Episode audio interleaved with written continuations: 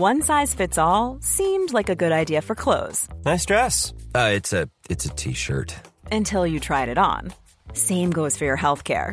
That's why United Healthcare offers a variety of flexible, budget friendly coverage for medical, vision, dental, and more. So, whether you're between jobs, coming off a parent's plan, or even missed open enrollment, you can find the plan that fits you best. Find out more about United Healthcare coverage at uh1.com. That's uh1.com.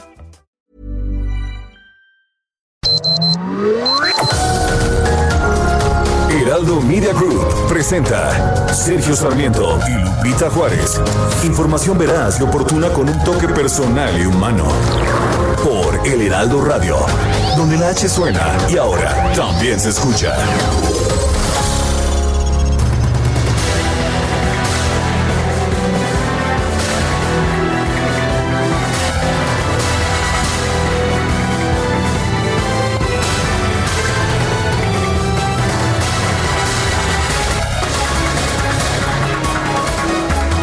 Y bueno, la de ayer es que el presidente de la República, Andrés Manuel López Obrador, se lanza en contra del outsourcing, de la subcontratación de personal. Dijo ayer que va a enviar al Congreso una reforma para eliminar la subcontratación de trabajadores a través de terceros. Voy a enviar una iniciativa de ley para que ese mecanismo desaparezca, o sea, va a ser otro tema polémico, lo adelanto, como los fideicomisos, pero tenemos que limpiar no podemos ser cómplices de corrupción, encubridores. Dijo que ese instrumento, el outsourcing, se ha prestado para cometer abusos, como el de un facturero, dijo, no mencionó cuál, que tiene una empresa con 200 mil empleados registrados por outsourcing. Sin embargo, los especialistas en materia laboral han señalado pues que esto significaría una pérdida muy importante de empleos en un momento muy complicado para nuestro país. En los últimos cinco años creció el outsourcing en un 37%. Alrededor de 4 millones de trabajadores están registrados en este tipo de contratos.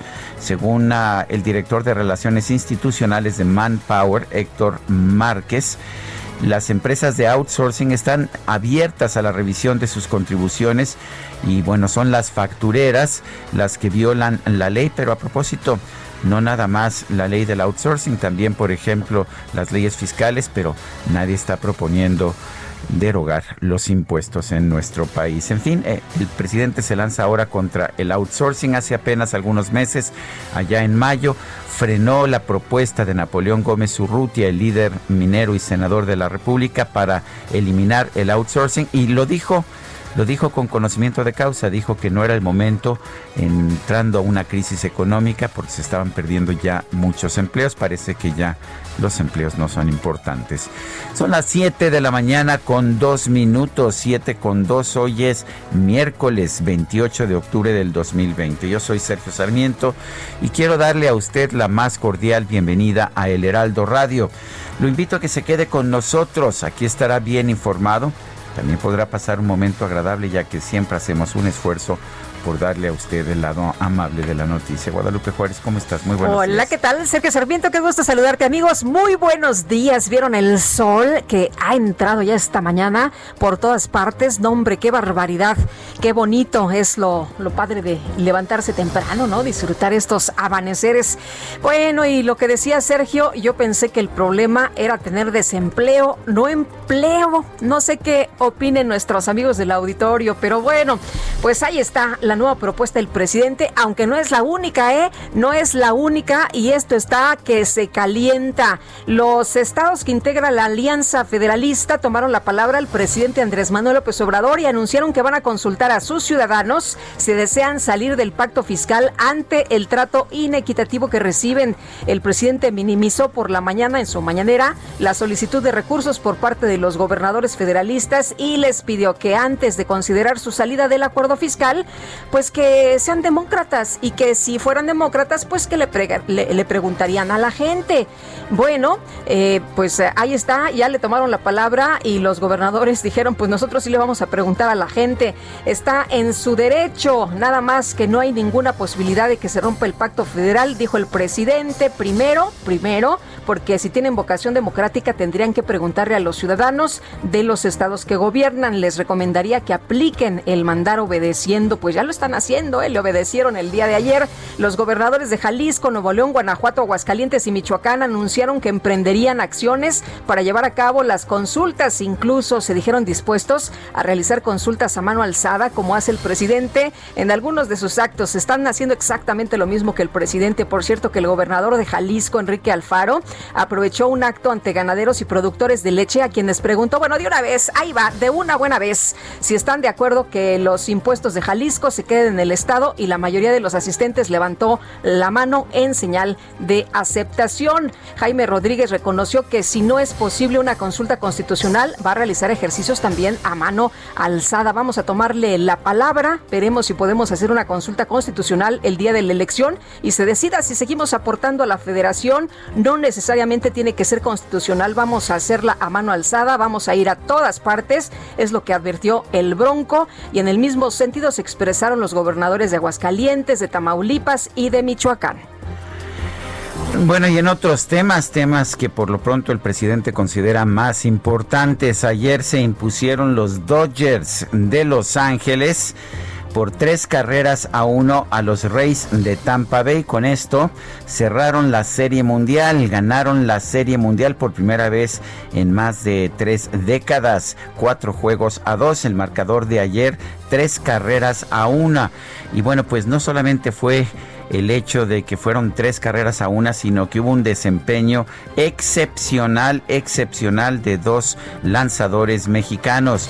Víctor González, Víctor González que estuvo una entrada y un tercio y Julio Arias, Julio Urias, perdón, Julio Urias que fue el cerrador extraordinarios. Los dos, los Dodgers son campeones de las ligas mayores de béisbol, ganan la Serie Mundial. El presidente de la República Andrés Manuel López Obrador festejó el triunfo de los Dodgers y dijo se cumplió mi pronóstico, ganamos.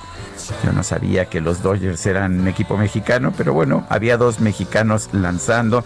Ganamos, es lo que dijo Andrés Manuel López Obrador. Hubo críticas, alguien, algunos dijeron, bueno, que, que no era, digamos, el tipo de cosas en que debería preocuparse el presidente en medio de una crisis económica y una pandemia que ha dejado más de 85 mil muertos, pero el hecho está en que los Dodgers son los campeones de las ligas mayores de béisbol.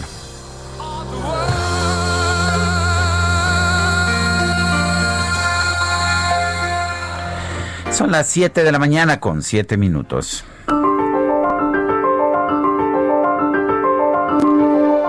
Y la, a ver, nuestra frase del día, si el presidente puede decir que los Dodgers somos nosotros, pues yo puedo decir que esta frase es nuestra también. La justicia militar es a la justicia lo que la música militar es a la música. Es de Groucho Marx, pero en fin, es nuestra frase del día.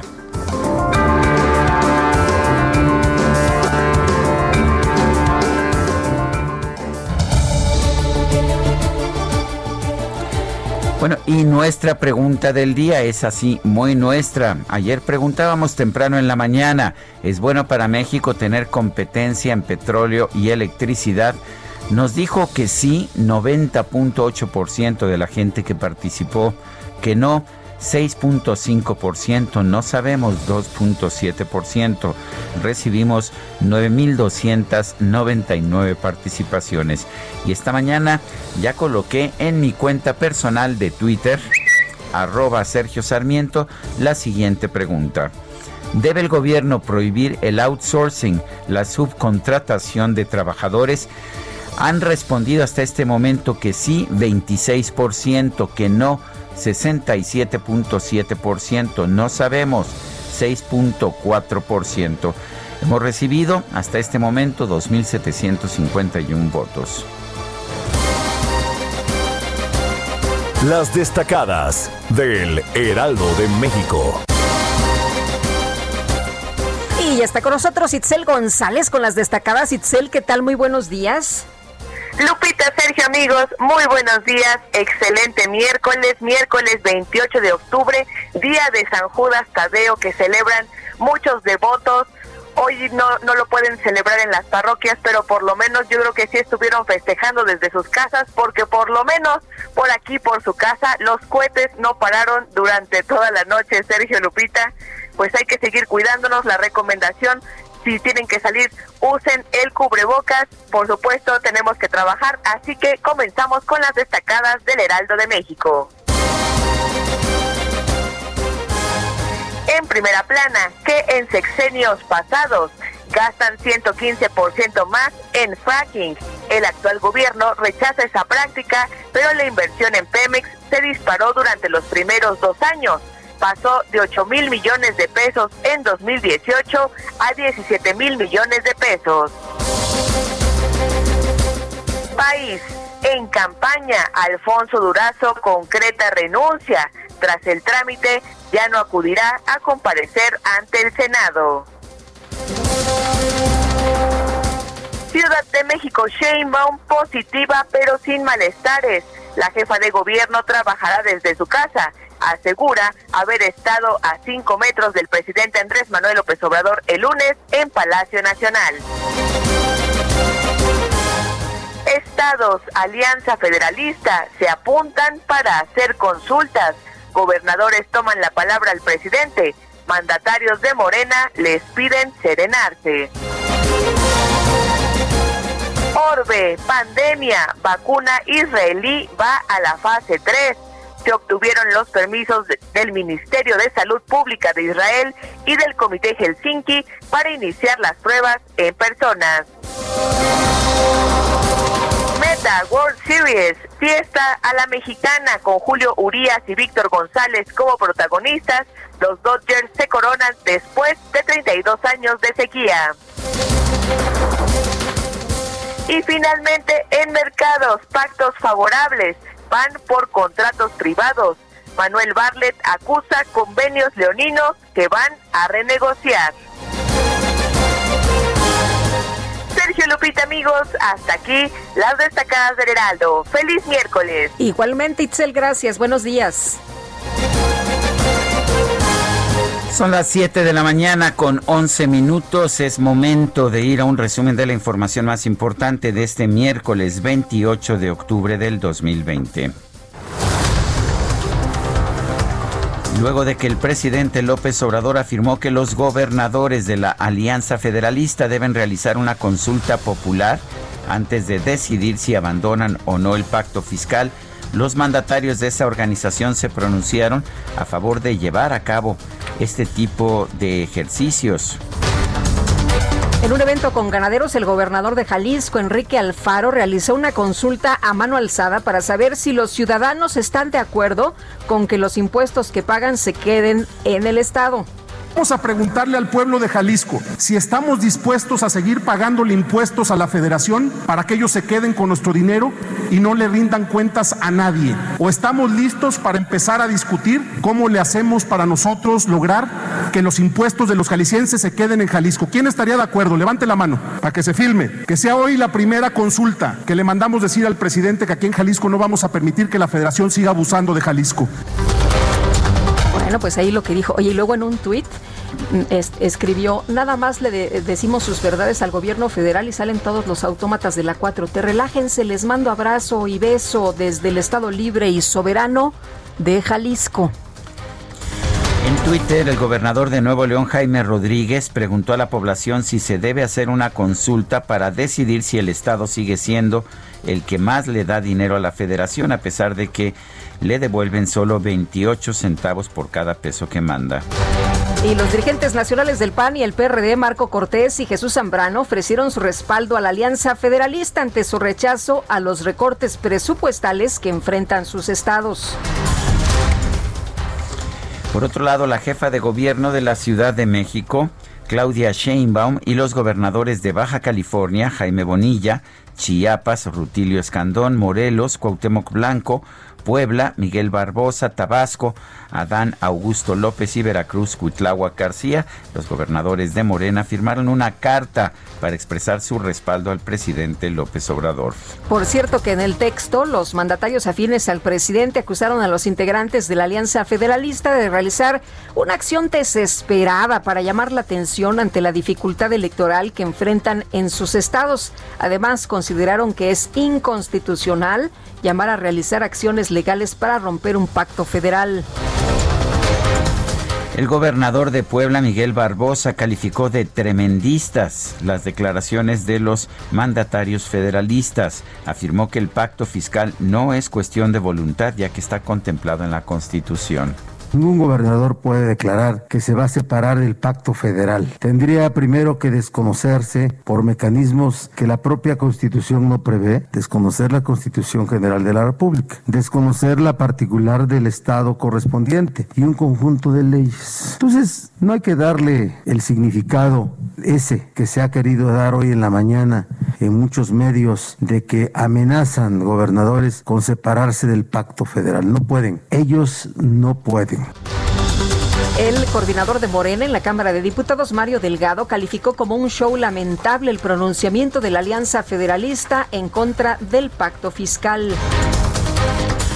La Comisión de Presupuesto de la Cámara de Diputados aprobó el dictamen de la reforma a la Ley General de Salud que permite al Ejecutivo disponer del Fondo de Salud para el Bienestar. Parece que es el último guardadito que quedaba. Y el director de la Comisión Federal de Electricidad, Manuel Bartlett, compareció ante diputados como parte de la glosa del segundo informe del presidente López Obrador. El funcionario indicó que la CFE no está en contra de las energías limpias, por lo que va a potenciar a las presas del país. Manuel Bartlett también aseguró que no se logró un acuerdo con la empresa española Iberdrola para construir la central eléctrica en Tuxpan debido a que esta exigía tarifas bajas de gas natural. La discusión que hemos tenido, quedamos en que eh, iba a haber un acuerdo de, secrecía, no íbamos a decir lo que estamos discutiendo. Pero ya fueron a España a decir que este México atenta contra la, las leyes y atenta contra todo. Y además presumen, presumen, y ya demandamos al presidente de México, ya lo demandamos porque eh, no está cumpliendo la ley, no quieren pagar, no quieren nada, no quieren establecerse en un país para, para, para aportar, sino para saquear le quieren saquear al país, es lo que dice Bartlett. Yo no sabía que cuando una empresa pues hace una inversión en, en, un país que no pueda tener utilidades, pero pues me imagino que ellos piensan que así deben ser las cosas. Deberían perder dinero como la Comisión Federal. Imagínate nada más y entonces estaría perfecto. pero ya ni, ya ni Iberdrola les dijeron, ¿saben qué? Ni se apuren, ¿eh? ahí se quedan con su... Iberdrola acaba de usar dinero muy importante, 8.300 millones de dólares para comprar mejor una empresa en Texas y Nuevo México. Pues sí. También este martes compareció en San Lázaro Irmeréndira Sandoval, secretaria de la Función Pública, quien destacó el trabajo de la dependencia para inhabilitar y sancionar a funcionarios señalados por presuntos actos de corrupción. Desde la nueva función pública hemos sancionado a funcionarios de los más altos niveles, exsecretarios de Estado, exdirectores generales de empresas productivas del Estado, exgobernadores y otrora miembros del Gabinete de Seguridad enfrentan ya procesos judiciales y administrativos. Rosario Robles, Emilio Lozoya, Edgar Torres Garrido y algunos de sus cómplices han recibido de parte de la Secretaría de la Función Pública la sanción administrativa más alta posible. El presidente de la Comisión del Deporte, Ernesto Vargas, pidió a Irma Heréndira Sandoval que se abran procesos en contra de los responsables de una red de corrupción en el deporte nacional Incluyó en esta red a la directora de la CONADE, Ana Gabriela Guevara. Y la Interpol giró una ficha roja en contra de los exsecretarios generales de la Policía Federal, Jesús Horta y Ferida Martínez, para que sean buscados en más de 190 países por el presunto desvío de 2.519 millones de pesos de la dependencia.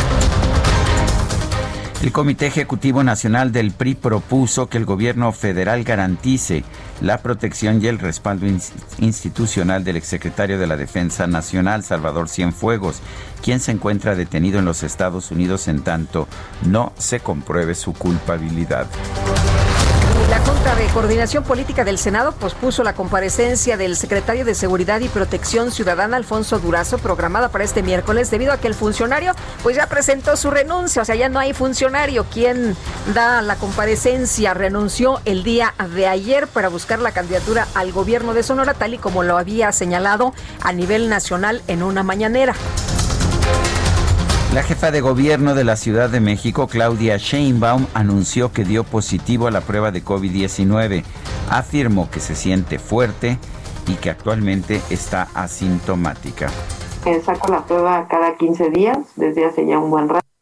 La anterior había sido el 12 de octubre que salió negativa y el día de ayer me tomé la prueba y ya muy noche me mandaron el resultado y salí positiva. No tengo ningún síntoma y pues vamos a estar aquí desde casa y ahí la doctora Oliva me está dando seguimiento y también desde el Instituto Nacional de Nutrición que tengo mi internet ahí desde hace tiempo y desde ahí me están dando seguimiento también.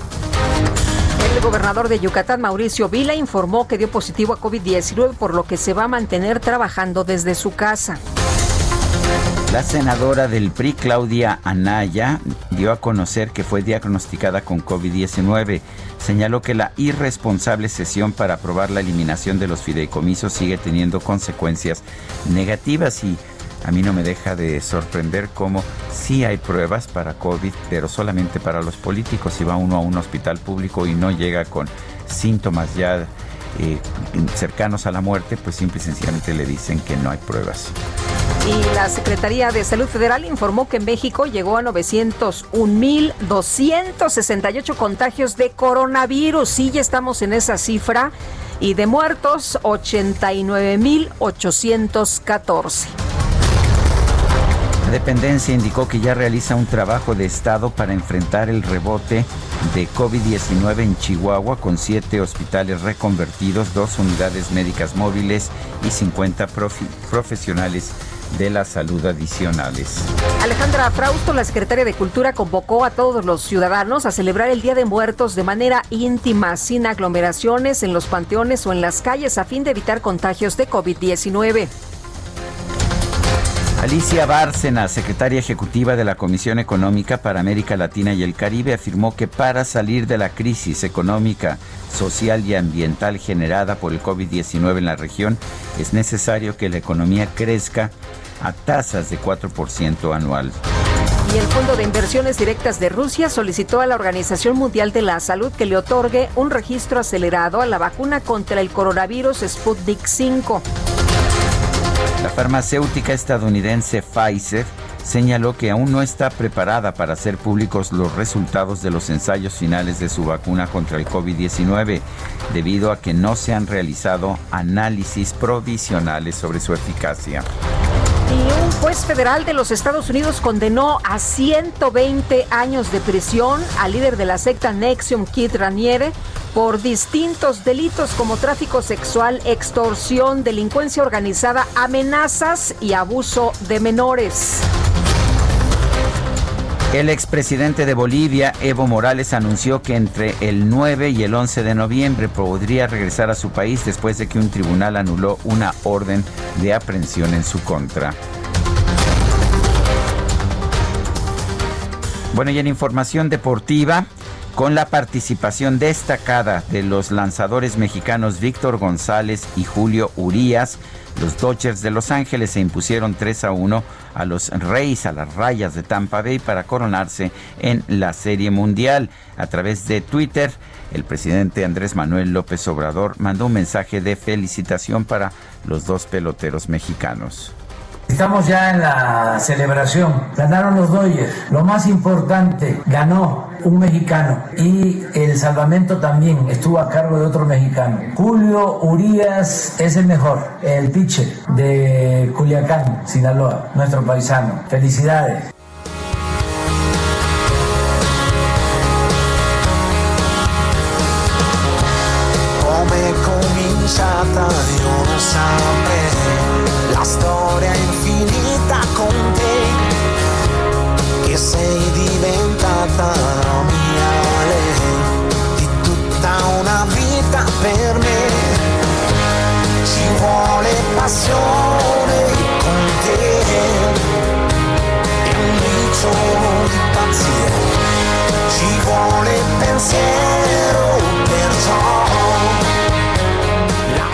Decir, Lupita? Ganaron las eróticas. O sea, las fans de Eros Ay, sí de ayer, sí de ayer, ¿cómo estuvo? Los eróticos, porque también aquí Ángel está festejando. está festejando más que con el triunfo de los Dodgers. Imagínate nada más. Bueno, hoy vamos a estar escuchando a Eros Luciano Walter Ramazzotti, nacido en Roma el 28 de octubre de 1963. Está cumpliendo está cumpliendo 56 años. ¿En serio? Y esto con lo que empezamos es Più Bella Cosa. Si la era cosa un, más bella. si era un chiquillo. Era, era. igual que nosotros. Ay, ay, qué cosa. Escucha Guadalupe Eros. Para ti.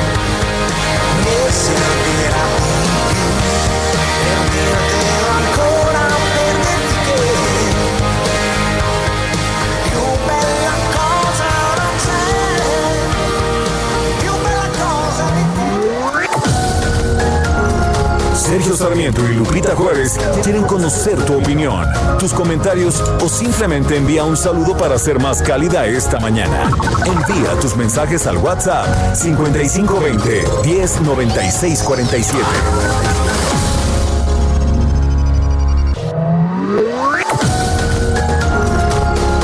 Continuamos con Sergio Sarmiento y Lupita Juárez por El Heraldo Radio.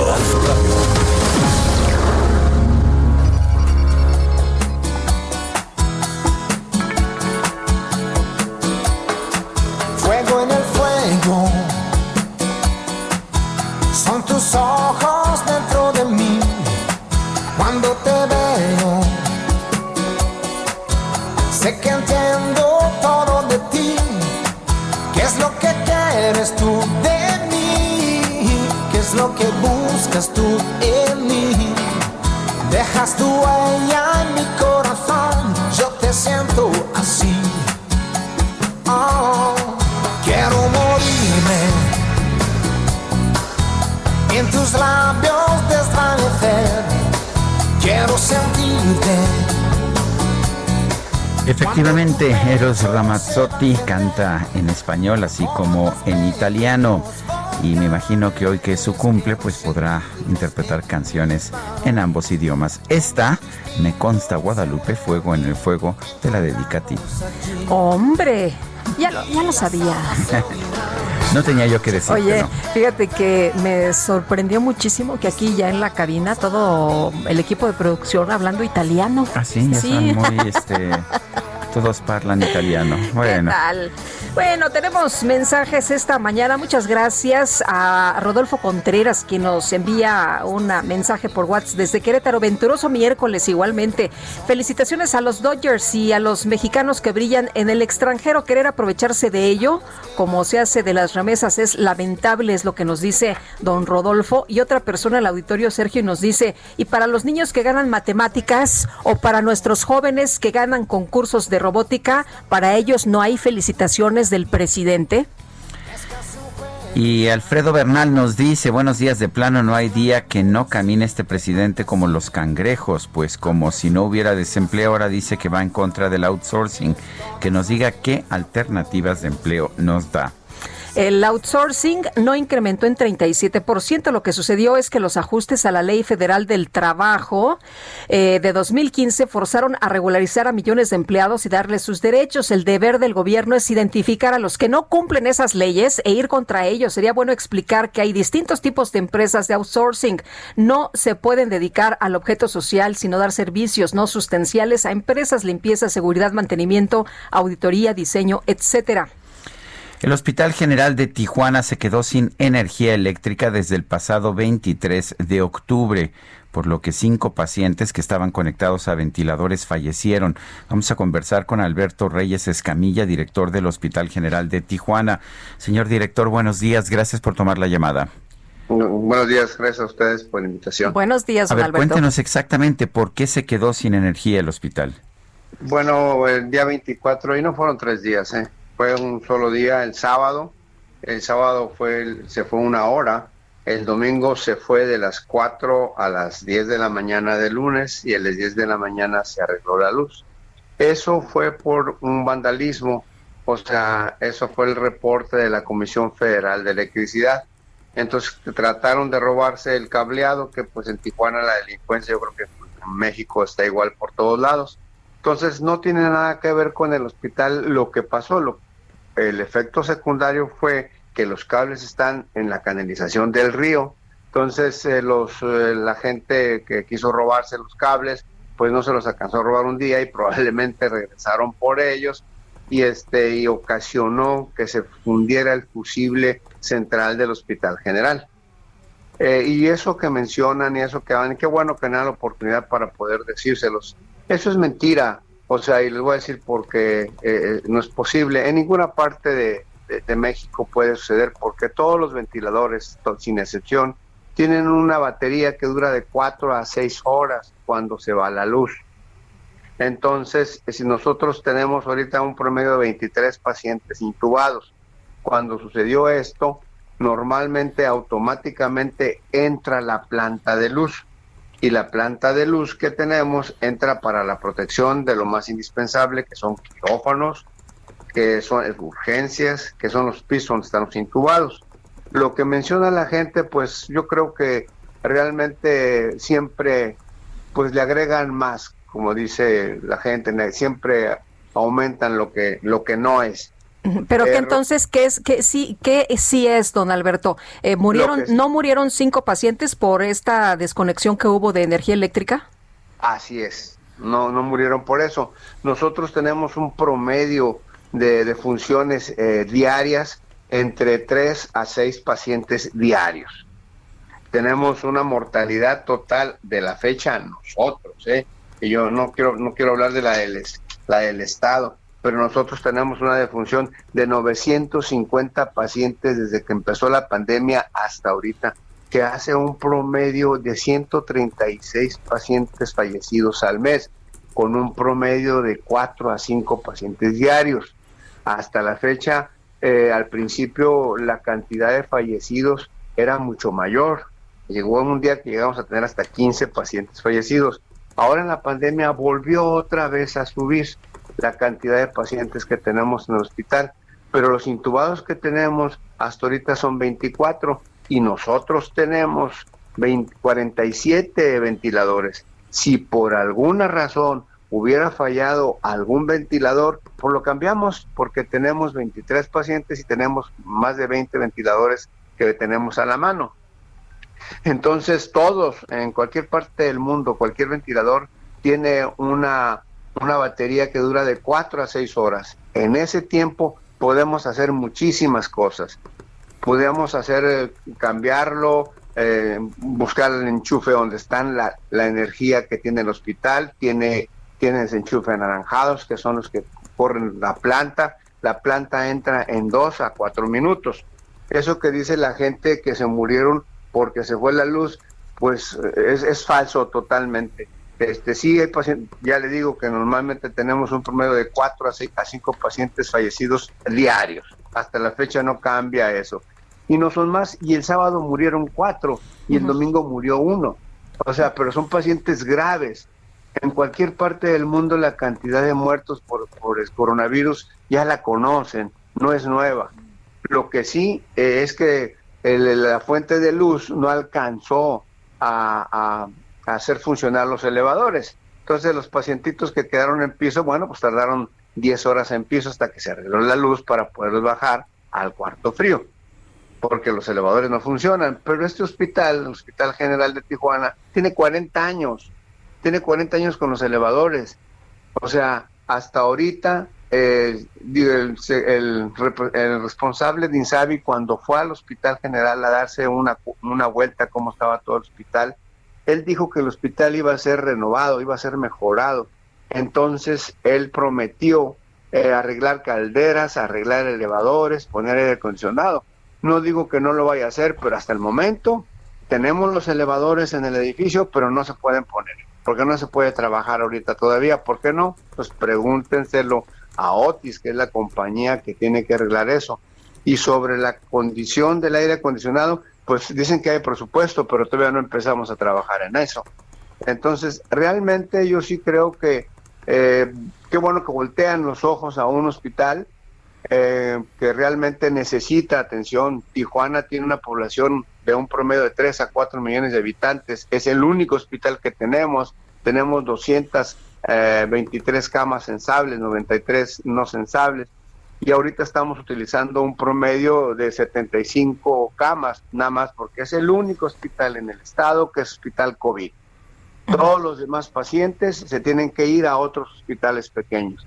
Entonces, verdaderamente nosotros eh, realmente, a mí, aparte de que desmiento lo que están diciendo, felicito a todos los compañeros que han arriesgado su vida y están trabajando para atender a los pacientes.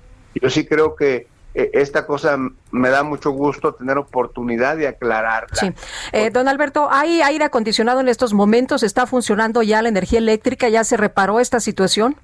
Claro, claro que ya se reparó. Se reparó el lunes a las 10 de la mañana.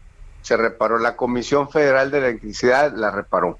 O sea, eso pues no, no, está, no está en nuestras manos, no es dentro de la institución, es fuera de la institución el vandalismo que se llevó a cabo, ¿no?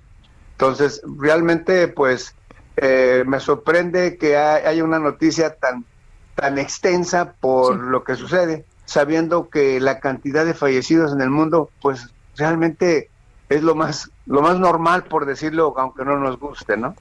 Entonces, realmente no, no, no rompe o no sobrepasa o no fue la causa de la electricidad lo que haya hecho que los pacientes fallecieran. Pues yo quiero agradecerle, señor director, Alberto Reyes Escamilla, director del Hospital General de Tijuana, el haber conversado con nosotros esta mañana. Muchísimas gracias. Estamos para servirle. Gracias. Buenos días. Y ve, ve a lo que estamos llegando en el país de que se roban los cables de electricidad de un hospital es la forma, pues es la forma de, de robar ahora. Hay mil formas de robar, pues se roban los, los cables del hospital. Ya nos dice el director que tienen plantas de emergencia, usualmente eso es lo que tienen todos los hospitales, tienen plantas de emergencia que permiten que el equipo médico continúe funcionando un tiempo razonable de cuatro a cinco horas, es lo que nos dice el director del hospital. Bueno, y cambiando de tema, lamentable show de gobernadores, es lo que dice Mario Delgado. Están nerviosos porque les vamos a ganar en el 21. Y bueno, Mario Delgado, quien es coordinador de la bancada de Moreno en la Cámara de Diputados y virtual presidente de su partido, pues arremetió contra los gobernadores de la Alianza Federalista, quienes este lunes amenazaron con romper eh, pues esta, este pacto con el presidente López Obrador y dijo que era lamentable el show que hicieron a través de un mensaje en su cuenta de Twitter. Mario Delgado dijo que pues esta es pura politiquería. Sugirió que le deberían de preguntar a la gente si les gustaría romper con el gobierno federal que encabeza López Obrador. Además, dijo que se debe mandar obedeciendo al pueblo y acusó que están nerviosos, pues Morena les va a ganar en el 2021. Pura politiquería. Le deberían de preguntar a la gente si les gustaría romper con el gobierno de López Obrador es lo que dice, eh, lo que posteó, lo que escribió Mario Delgado. Los gobernadores agrupados en la Alianza Federalista advirtieron que de no establecer puentes firmes y de respeto entre el gobierno federal y las entidades y los municipios, se pondrá en riesgo la consistencia y razón de nuestro pacto federal y con el respaldo de sectores políticos y sociales de sus estados ante el recorte al gasto federalizado para el próximo año, la eliminación de los fideicomisos y la falta de previsiones y acciones para enfrentar la pandemia de COVID, los funcionarios hicieron el anuncio en eventos simultáneos, le toman la palabra al presidente y van a hacer estas consultas. Bueno, pues esto es lo que lo que estamos viendo ahora es el reino de la consulta, de la consulta a mano alzada y con estas consultas a mano alzada se justifica cualquier cosa, desde romper el pacto, eliminar aeropuertos, eliminar plantas eh, de cerveza, de producción de cerveza que ya están construidas. Son las 7 con 43 minutos. Bueno, el gobernador de Jalisco, Enrique Alfaro, dijo que va a iniciar la ruta para hacer una consulta para saber si los jaliscienses están de acuerdo con que el Estado permanezca en una relación abusiva con la federación. Dijo, dijo ayer Enrique Alfaro, tengo una respuesta muy concreta para el presidente de la República. En Jalisco le tomamos la palabra. Vamos a iniciar la ruta a partir de este momento para hacer una consulta a los habitantes de Jalisco para saber si están de acuerdo con que nuestro Estado permanezca en esta relación abusiva con la Federación. Dijo que eh, dijo que reunirse con los gobernadores no le quita nada y que negarse al diálogo republicano sí lastima la investidura presidencial. Iniciamos de inmediato el diálogo y una consulta con el pueblo de Jalisco. El presidente López Obrador calificó como electoral el amago de los gobernadores de oposición agrupados en la Alianza Federalista que han dicho que romperían con el pacto federal si el gobierno central no atiende el recorte al presupuesto, la falta de respeto y comunicación con las entidades. Con el respaldo de sectores políticos y sociales de sus estados ante el recorte, la eliminación de los fideicomisos y la falta de previsiones y acciones sustanciales para enfrentar la pandemia, los gobernadores federalistas advirtieron que de no establecer puentes firmes y de respeto, se pondrá en riesgo la consistencia y razón de ser de nuestro pacto federal. Es lo que dijeron estos gobernadores, lo que dijo Enrique Alfaro. Y bueno, por cierto, de inmediato ella se puso manos a la obra y realizó una consulta mano alzada en un evento con ganaderos para saber si los ciudadanos están de acuerdo con que los impuestos que pagan se queden en el Estado. Esto fue lo que pasó. Bueno, vamos a escuchar ahí lo que dijo el gobernador. Escuché la respuesta del presidente de la mañanera y tengo una respuesta muy concreta, respetuosa para el presidente de México. En Jalisco le tomamos la palabra. En Jalisco vamos a iniciar a partir de este momento la ruta para hacer una consulta a los ciudadanos de Jalisco para saber si están de acuerdo en que nuestro Estado permanezca en esta relación abusiva con la Federación. El presidente dice que hay que preguntar a la gente, comparto su opinión. Vamos a iniciar ya este proceso de consulta y le vamos a preguntar a los ciudadanos de, Jalisco si estamos dispuestos a mantener eh, una relación en la cual Jalisco aporta muchísimo a la federación y lo que recibe son eh, malos tratos, groserías y desdenes como los que vimos el día de hoy. Y segundo, eh, porque también lo dice el presidente, la respuesta que yo le diría a esto de que por vernos o darnos una cita se puede lastimar la investidura presidencial, yo creo que el presidente eh, reunirse con los gobernadores no le quita nada, no lo hace menos presidente. Me parece que el negarse al diálogo republicano, eso sí lastima la investidura presidencial. Bueno, pues ahí lo dicho por el gobernador de Jalisco. Por cierto que la legisladora Marta Tagle esta mañana eh, pues eh, posteó un bueno, hace unas horas, de hecho, posteó un eh, mensaje, un hilo en Twitter y habla de que el pacto federal fue concebido para promover el desarrollo equitativo de todos los miembros de la federación, nunca para perpetuar contrastes y rezagos. Esto implica que todos los órdenes de gobierno, entidades federativas y órganos del gobierno federal son corresponsables para equilibrar recursos y oportunidades a fin de mitigar las disparidades en el desarrollo entre estados y entre municipios. Por ello, frente a la pretensión de López Obrador por centralizar atribuciones y recursos públicos, la Alianza Federalista ha puesto sobre la mesa revisar el pacto federal, pues de por medio están las necesidades y demandas de los ciudadanos eh, que gobiernos estatales y municipales deben atender. Este país, con todos los retos que tenemos frente, nos quiere a todas y todos. Y bueno, dice Marta Tagle, pues no es un país de un solo hombre.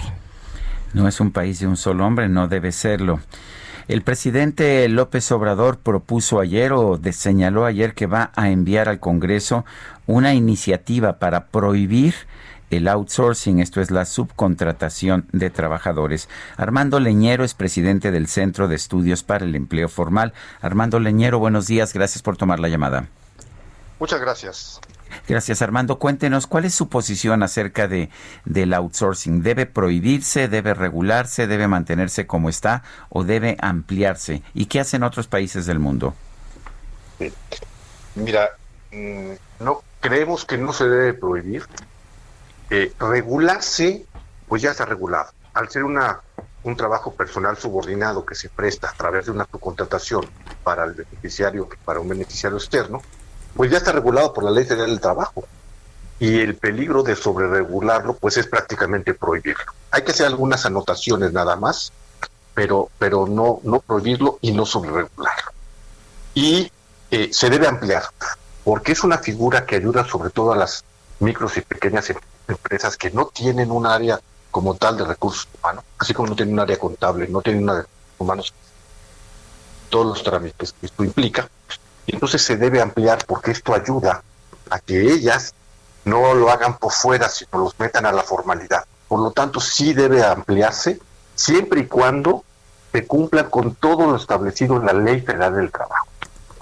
La, otros países, bueno, eh, países como Japón, como Estados Unidos, como países desarrollados, utilizan muchísimo la, la subcontratación como un apoyo a las empresas para que se puedan dedicar a los proyectos específicos y esos eh, que tienen, sobre todo cuando tienen proyectos específicos por temporadas proyectos, es cuando más se utilizan estos servicios de Armando, el presidente ha dicho que este tipo eh, o, o, este, pues esta figura de outsourcing afecta al trabajador, al país y a la hacienda pública. Eh, ¿Esto es así? Eh, sí, siempre y cuando eh, se utilice de manera ilegal, que no se aplique la ley. Pero no solo es la subcontratación, sino es cualquier empleo formal, ya sea subcontratado o directo, cuando se utilizan estrategias de evasión y alusión, afecta, afecta a México, a la hacienda pública, a los trabajadores y a las finanzas del Instituto Mexicano del Seguro Social y del INFONAVIT. Pero no importa si es outsourcing o es directo, ¿no? Lo que nos acabas de comentar. Y el, el, el, si, el re, si el reto importante es, eh, si es un problema la subcontratación, el empleo informal y la evasión directa, yo creo que es un problema todavía más grave. Ahora, eh, como, como lo dice usted, Armando, ya está regulado el outsourcing. Eh, por ejemplo, los trabajadores en un outsourcing siguen teniendo los mismos derechos que el resto de los trabajadores. Eso tengo entendido que es, es un instrumento que da flexibilidad, que permite pues ampliar rápidamente la plantilla, reducir rápidamente la plantilla, pero ya tenemos una regulación. ¿Qué opina usted de esta regulación? Por supuesto, mira, al ser un trabajo personal subordinado, ya sea contratado por el patrón o un, por un subcontratista, por ese hecho ya tengo los beneficios que la Ley Federal del Trabajo está dado de alta en el 100% del Seguro Social, las, las prestaciones, la PTU del patrón en este caso, pero ya se tienen, independientemente de que haya regulación o no la hay, que sí la hay ahora en el artículo 15A, eh, que no se hizo con la, con la pretensión de ayudar a los grandes empresarios. No, ese no ¿El, el artículo 15A de qué ley? De la Ley Federal del Trabajo. Eso es. Uh -huh. Entonces, sí se hizo con ese motivo. Entonces, sí da flexibilidad, como lo menciona Sergio, en el sentido que pueden eh, contratar por temporalidad o por especialización o por proyecto. Y me parece que esto, los países desarrollados, es a la actividad a que más, o la preferencia que le dan eh, para utilizar la subcontratación. Armando, ¿qué pasa si efectivamente se vota a favor de esta propuesta del presidente López Obrador? ¿Cuál sería el impacto para el eh, empleo? Sí, mira, eh, 4.5 eh, trabajadores aproximadamente trabajan bajo esta figura. ¿Qué sucedería? Bueno, yo creo que tenemos aquí en el análisis que hemos hecho. 4.5 millones, este, millones de, millones, 4.5 sí. millones de personas trabajan bajo esta figura creemos que el 20% trabajan alrededor de un millón, eh, estarían trabajando, estarían incorporándose a las empresas para las cuales prestan el servicio. Los otros, lo más seguro es que pasen a la informalidad.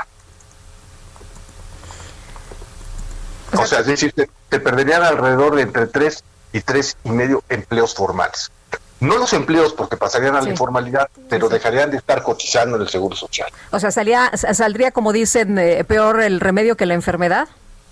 Claro, porque esto eh, deja de pagar contribuciones a, de impuestos eh, a la hacienda pública, al seguro social y este y los beneficios del trabajador de no tener acceso a la seguridad social principalmente, que eh, podría incrementar la pobreza eh, en México, que ya le estamos viendo cómo se ha ido desarrollando el crecimiento del transcurso de la pandemia. Es decir, a los millones de desempleo, de desempleados que tenemos eh, en este momento, se sumarían tres y medio millones más.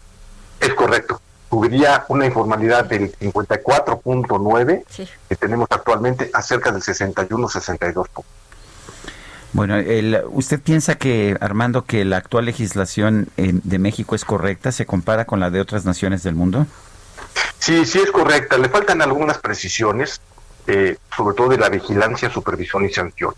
Eh, la parte importante, ¿por qué, por qué, por qué hay tanta eh, alusión y evasión a través de las subcontrataciones? Cualquier ley que se haga que no sea supervisada, vigilada y sancionada eh, por el, en el tiempo, pues va a tener evasiones. Y eso es lo que ha pasado con la con la Ley Federal del Trabajo en el artículo de la subcontratación, que no se ha vigilado o no se ha vigilado adecuadamente. Entonces, lo que se requiere realmente es una supervisión, vigilancia y sanción y no más modificaciones. Pues yo Porque quiero... ya está en la ley. Ya está en la ley. Muy bien, pues muchas gracias Armando Leñero, presidente del Centro de Estudios para el Empleo Formal. Gracias por hablar con nosotros. Te agradezco, Sergio, te agradezco, Lupita. Que tengas muy buen día. Un abrazo, gracias. Son las 7 de la mañana con 54 minutos. Les recuerdo, nuestro número de WhatsApp es el 55 2010 96 47. Repito, 55 2010 96 47.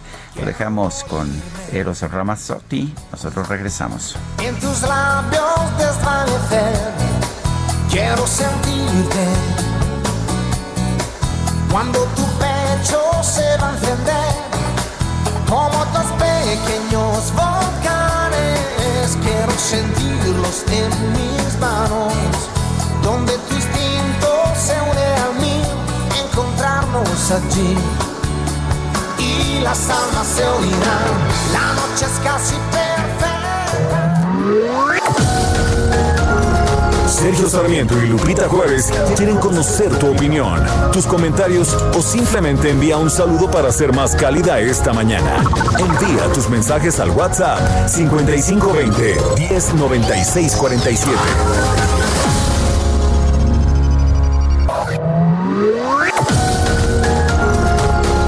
Continuamos con Sergio Sarmiento y Lupita Juárez por El Heraldo Radio.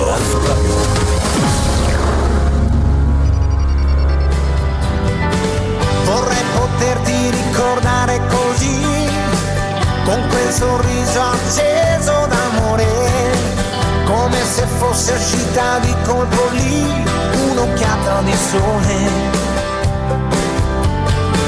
Vorrei poterti ricordare, lo sai, come una storia importante davvero, anche se ha mosso il sentimento che hai, solo un canto leggero. Sto pensando a parole di addio che danno un dispiacere, Otra probadita de la música de Eros Ramazzotti, un emozione per sempre. Una emoción para siempre. regalano un'emozione per sempre. Eh, qué bonito se oye, no te digo ya todo mundo aquí hablando italiano desde temprano. Yo no sé cómo le hicieron, pero aprendieron en un ratito. Oye, y qué bueno que estén disfrutando la música, nos dicen nuestros amigos del auditorio que es una buena elección. Y nos dice Bodenberg, que siempre nos escucha, hoy desde San Luis Potosí me tocó viajar hasta acá y ayer pasé cuatro horas, imagínate nada más, en el bloqueo de la autopista en el kilómetro 69. Un desastre total. Fue efectivamente y las autoridades no hicieron nada, simple y sencillamente permitieron que la gente perdiera su día atrapada en las autopistas de pues del norte de la zona del Bajío. Por otra parte, nos, nos llama, nos manda un mensaje Jesús Díaz de Azcapotzalco. Dice, una vez más el subsecretario López Gatel volvió a pelucear a los cubrebocas. No entiende que usar este aditamento a diario es también una muestra de disciplina y solidaridad. Pero claro, los rockstars se distinguen por llevar la contraria a los convencionalismos. Ayer vi Nuevo Orden de Michel Franco, película excelente y perturbadora. Y dice, soy Jesús Díaz de Escapotzalco y yo no le voy a los Dodgers. Oye, y dice Bodenberg, ya nos eh, escribe rapidito, que fue en Tepeji, que iba a San Luis Potosí, esto del bloqueo de la carretera, tenía que haber llegado a las siete y media de la noche y llegué a las once y media de la noche. Y pregunta, ¿saben si ya liberaron? No sabemos, pero lo investigamos en este preciso momento. Y también nos dice Rafael Ramos, buenos días, nos da gusto en el Istmo de Tehuantepec escuchar Heraldo Radio con toda su flota de profesionales de la noticia, pero ya que hablan de la Comisión Federal de Electricidad, queremos saber si en verdad el personal de la CFE no paga los servicios de energía que tienen en sus domicilios, puesto que todos devengan un salario. Gracias y saludos. Que yo sepa si es cierto, no pagan los, los trabajadores de la Comisión Federal de Electricidad, no pagan. Gracias a su sindicato, ¿no? Efectivamente, y pues al, a la decisión de la Comisión Federal de Electricidad. Dice otra persona, no entiendo por qué a Marcelo Ebrard no lo llevan a juicio, él también tiene cola que le pisen atentamente Elizabeth de Ixtapaluca. Y bueno, vamos con otros temas. Alfonso Durazo presentó su renuncia formal a la titularidad de la Secretaría de Seguridad y Protección Ciudadana. Esto es porque quiere participar como candidato de Morena al gobierno de Sonora. Misael Zavala, cuéntanos. Buenos días, Sergio. Buenos días, Lupita, del auditorio. Pues a través de un oficio de la Junta de Coordinación Política dirigido a la presidencia del Senado, se informó de la renuncia oficial del secretario de Seguridad eh, y Protección Ciudadana, Alfonso Durazo Montaño, por lo que tras su salida pues ya no podrá comparecer el día de hoy, se tenía pactada esta comparecencia, ya no podrá comparecer eh, Alfonso Durazo Montaño ante, la, ante el Pleno del Senado de la República. Por instrucciones del presidente de la Jucopo, pues envió este oficio donde claramente se dice que ya Alfonso Durazo Montaño no podrá asistir a esta a esta reunión con los senadores debido a que pues eh, ya no es titular de la Secretaría de Seguridad y Protección Ciudadana. Esto provocó pues el, enojo, el enfado de la oposición que querían eh, ver sentado a Alfonso Durazo Montaño en, el, en la silla aquí en pleno del Senado de la República para que pues explicara los eh, los errores que ha tenido la Guardia Nacional, eh, los homicidios que no que no descienden según la oposición. Y bueno el coordinador de Morena en el Senado informó que pues ya estarán esperando el nombramiento del nuevo titular de la Secretaría de Seguridad y Protección Ciudadana, eh, que será tendrá tendrá que ser enviado por el presidente de la República al Senado eh, para conocer quién será el sustituto de Alfonso Durazo Montaño, quien bueno eh, desde hace algunos meses eh, había informado o se había destapado como aspirante a la candidatura por la gobernatura de Sonora, de su estado natal, y bueno, es así como Alfonso Durazo Montaño pues elude esta responsabilidad de acudir al Senado de la República a comparecer Sergio Lupita. Misael Zavala, muchas gracias. Gracias, buenos días. Hasta luego, muy buenos días. ¿Y quién más dijo yo? ¿Quién levantó la mano? Vamos a escuchar esta nota que nos preparó Fernanda García.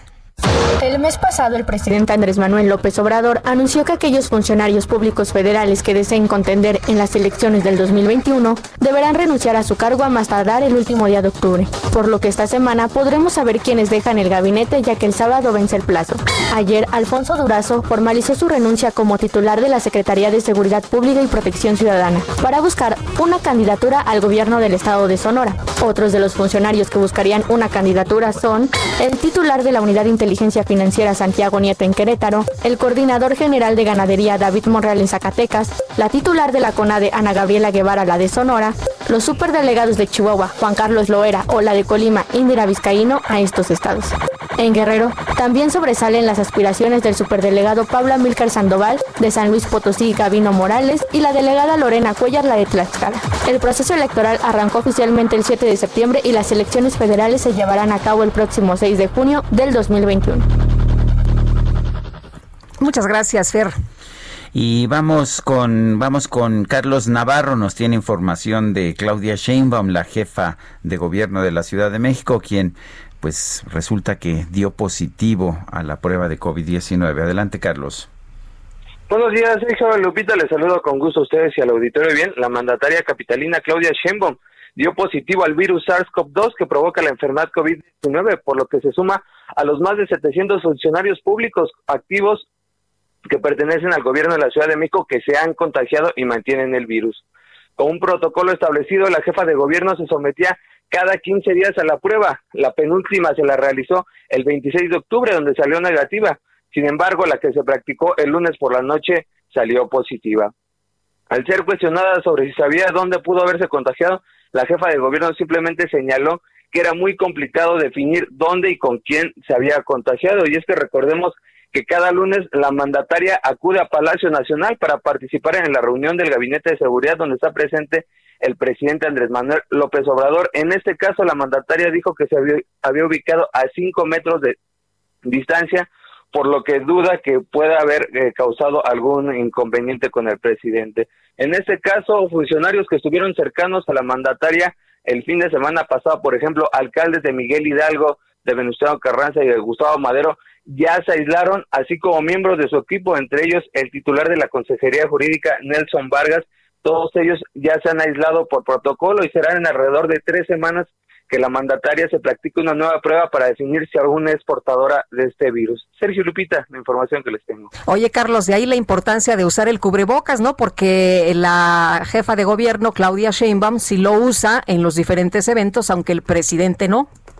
Es correcto, es correcto. Incluso hace unos tres meses fue ella quien llevó a Mario Molina, quien explicó un, un, un, estudio, un análisis que hizo la importancia de que resaltaba el usar el cubrebocas. Incluso había un análisis donde se había prevenido un mayor número de contagios y de muertes, tanto en Italia como en Nueva York. Así es que, bueno, la jefa de gobierno incluso ayer en la videoconferencia utilizó cubrebocas a pesar de que está en su casa, señalaba que había unas personas ahí y por lo tanto ella sigue usando el cubrebocas. Muy bien, gracias. Gracias, Carlos. Hasta luego, buenos días. Bueno, ¿y qué otros gobernadores han dado positivo a COVID-19? Itzel González. Como se ha visto a lo largo de este año, la pandemia del COVID-19 es un asunto serio al que muchas personas aún no dan crédito, a pesar de las cifras de contagios y decesos registrados en México y el mundo. Como también se sabe, este virus no discrimina y contagia a quien sea sin importar condición social, raza o género.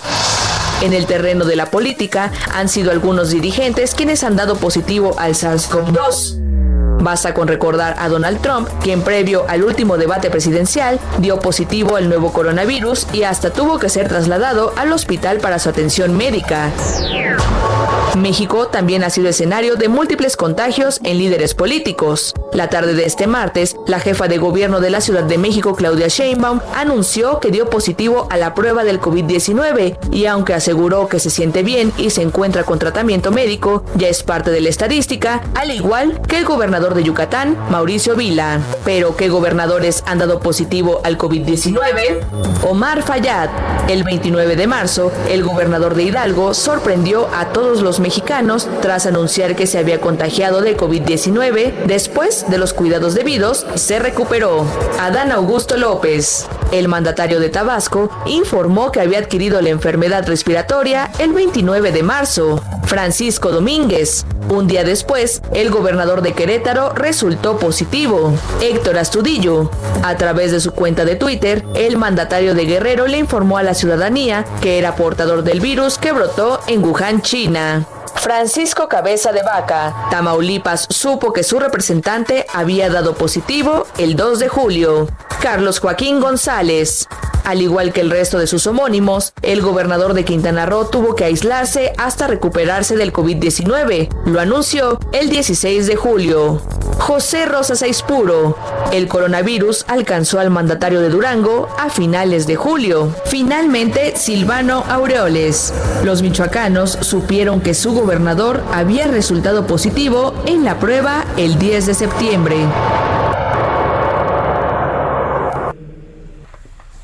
Bueno, pues ahí lo que nos da a conocer Itzel de este panorama de, de pues funcionarios contagiados. Y no deja de ser notable que hay un número tan grande de políticos en comparación con pues un número bastante más pequeño en la población general, pero esto se debe simple y sencillamente a que pues los políticos no son iguales. Los políticos sí reciben las pruebas de COVID, el resto de la población no recibimos estas pruebas.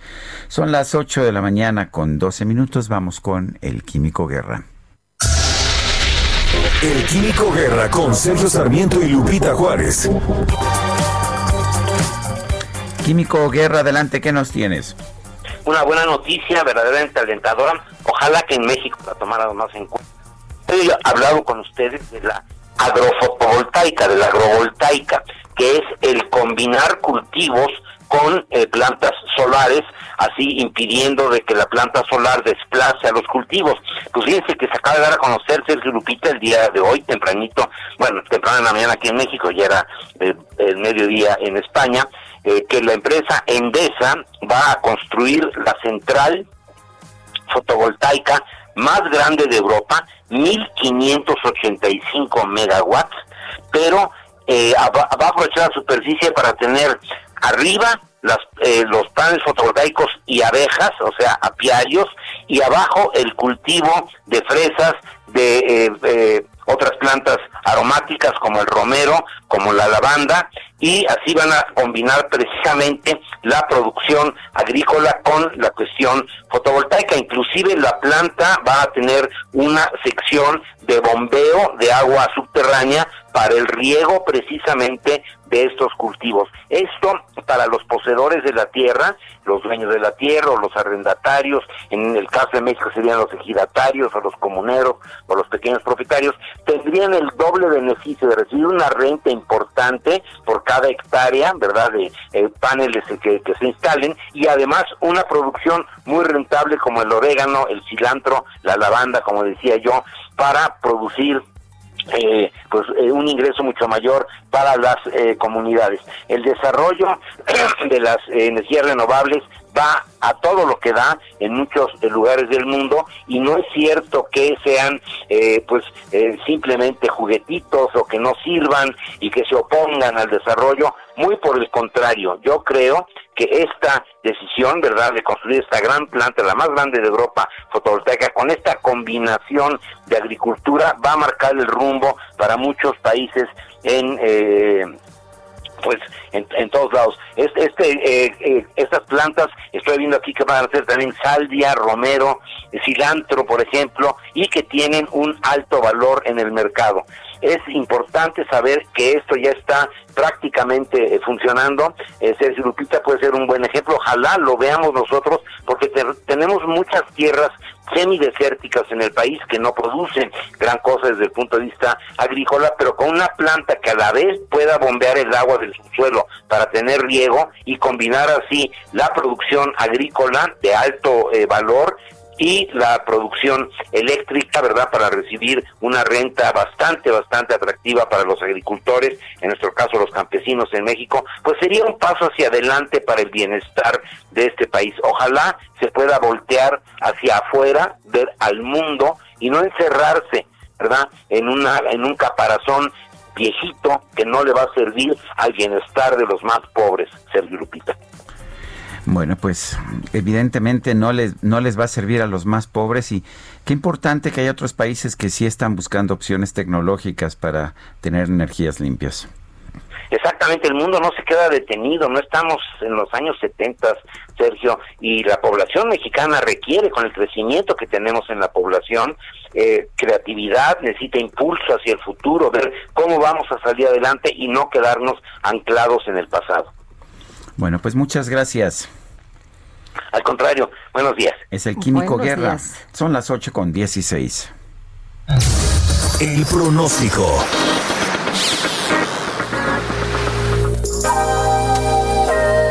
¿Y cómo nos va a tratar el clima en las próximas horas? Nayeli Loza, meteoróloga del Servicio Meteorológico Nacional de Conagua. Muy buenos días. Hola, muy buenos días a ustedes y a su amable auditorio. Para este día, el Frente Frío número 10 puesta a madrugada sobre el noroeste de la República Mexicana. Por otra parte, el Frente número 9 se extenderá sobre el norte y noreste del país, así como la primera tormenta invernal de la temporada se desplazará hacia el noreste, alejándose gradualmente de la frontera norte de México. Ambos sistemas ocasionarán ambiente frío rachas de viento fuerte con tolvaneras en las regiones mencionadas, además de los estados del noroeste. Durante la tarde-noche, el frente número 9 correrá el occidente del Golfo de México, originando chubascos y lluvias fuertes sobre el noreste del país, en interacción con un canal de baja presión en el sureste mexicano. Ocasionarán lluvias fuertes a muy fuertes y acompañadas de descargas eléctricas sobre entidades del oriente y sureste del territorio nacional, además de la península de Yucatán. Por otro lado, el huracán se desplazará sobre el norte del Golfo de México, alejándose de la República Mexicana, con probabilidad que ingrese sobre la costa en Estados Unidos durante la tarde de este día. Finalmente se mantendrá ambiente frío por la mañana con posibles heladas en zonas del norte y centro del territorio mexicano, con valores por debajo de los menos 5 grados en zonas montañosas de Sonora y Chihuahua. Para el Valle de México, ambiente frío durante la mañana con posibles heladas en zonas altas del estado. Cielo despejado por la mañana y por la noche. Además de posibles aisladas en México y el Estado de México. Una máxima de 25 a 27 y una mínima de 11 a 3. Ese es mi reporte. Muchas gracias. Muy buenos días, Nayeli. Hasta luego. Son las 8 con 18 minutos. El presidente Andrés Manuel López Obrador afirmó que ya se intentó regular el outsourcing, pero hay coyotes, dice, que no están ayudando, por lo que está proponiendo desaparecer la práctica de la subcontratación. Son de esas decisiones, dijo el mandatario, en las que pagan justos por pecadores, pues hay muchos empresarios responsables, pero hay coyotes, traficantes de influencias que no están ayudando y que están afectando a los trabajadores.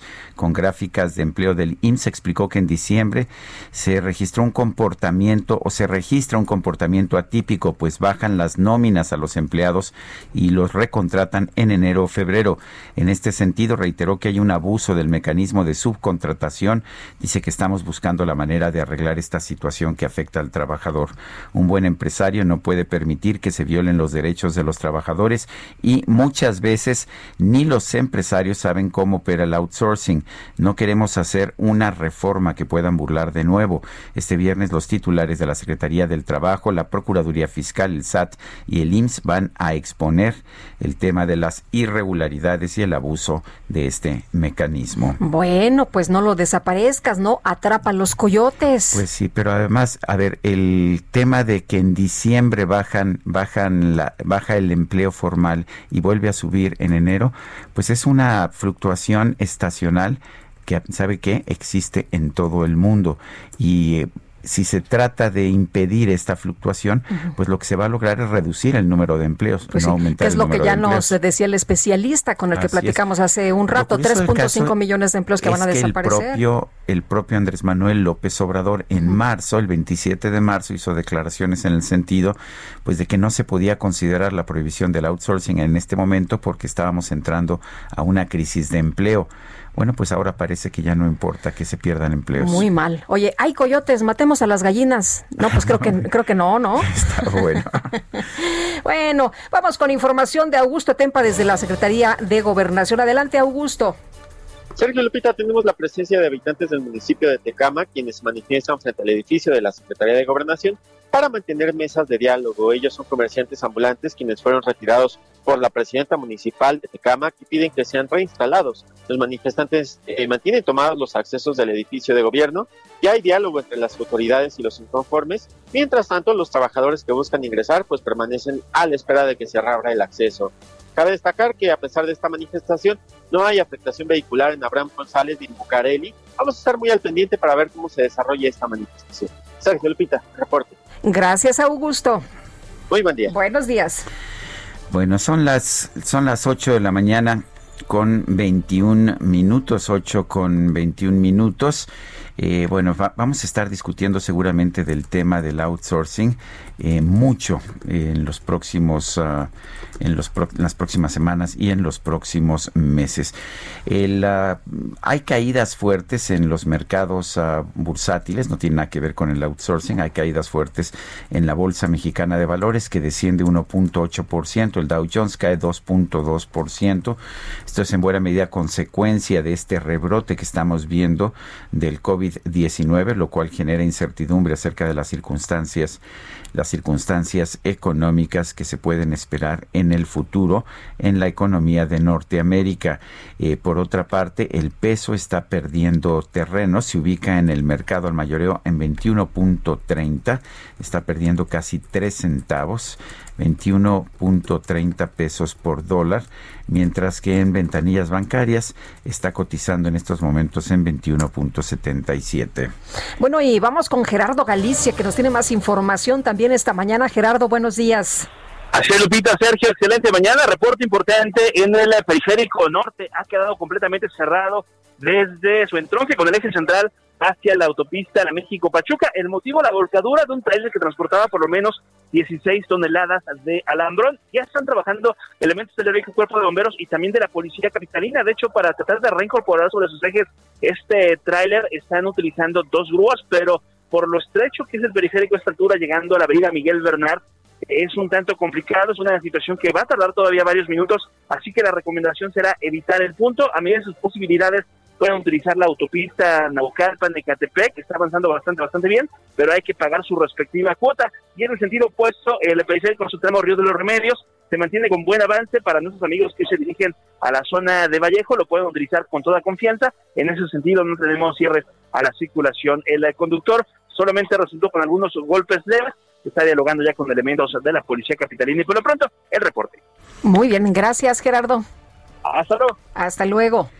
Bueno, eh, ayer la, la fracción opositora en la Cámara de Diputados, los diputados del PAN, el PRI, Movimiento Ciudadano y el PRD impidieron que hubiera quórum de la sesión ordinaria en que se votaba la reforma a la Ley General de Salud. Esta es la reforma para que el gobierno tome 33 mil millones de pesos que están en el Fondo de Salud para el Bienestar bueno, después de, fijar sus posiciones en tribuna contra el dictamen, los ah, diputados de la oposición se abstuvieron de registrar sus votos en el sistema electrónico y bueno, pues esto hizo que no se alcanzara el quórum mínimo de 250 diputados, no se pudo hacer la votación. Son las 8 de la mañana con 24 minutos. Guadalupe Juárez y Sergio Sarmiento estamos en el Heraldo Radio.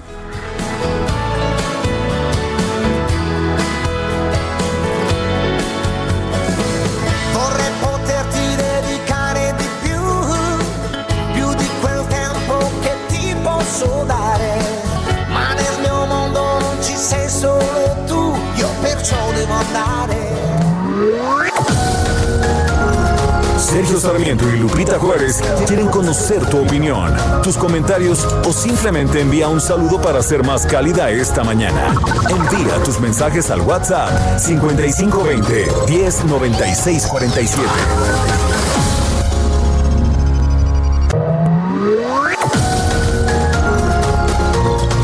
Continuamos con Sergio Sarmiento y Lupita Juárez por El Heraldo Radio. Jaque Mate con Sergio Sarmiento.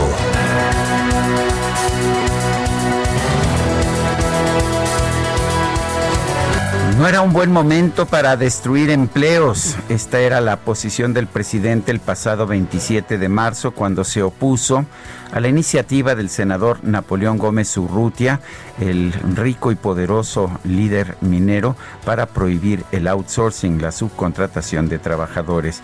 ¿Por qué? Bueno, pues todos sabemos que si se prohíbe la subcontratación de trabajadores se van a perder empleos en nuestro país y la posición, la posición que tenía el presidente en marzo era que entrando a una crisis económica no debíamos estar pues tomando medidas que perjudicaran todavía más el empleo. Sin embargo, parece que el presidente ya cambió de posición. Ayer anunció que va a introducir, va a proponer una iniciativa para prohibir el outsourcing.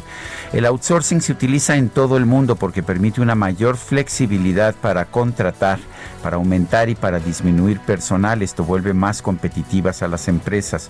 El problema es que vivimos en un país en el que el gobierno no quiere que nuestras empresas sean competitivas, prefiere que haya menos empleos aparentemente o que haya más gente en la economía informal.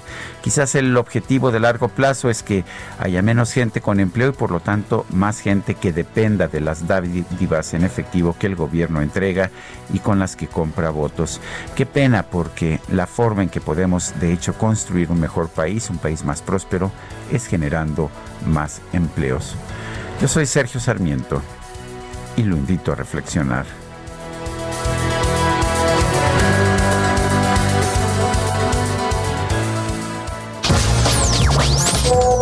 Sensacional iniciativa la de acabar con la subcontratación conocida como el outsourcing, algo que debería de haber sido detenido desde hace muchos años por el abuso ha existido, la falta de garantías, la falta de condiciones laborales establecidas en las leyes correspondientes. Y no, no causarán ningún desempleo. Simplemente los patrones tendrán que ajustarse y ahora sí contratar debidamente a sus empleados. Felicidades, señor presidente, por esa iniciativa. Saludos, Sergio, desde Miguel Hidalgo, Fernando Nava.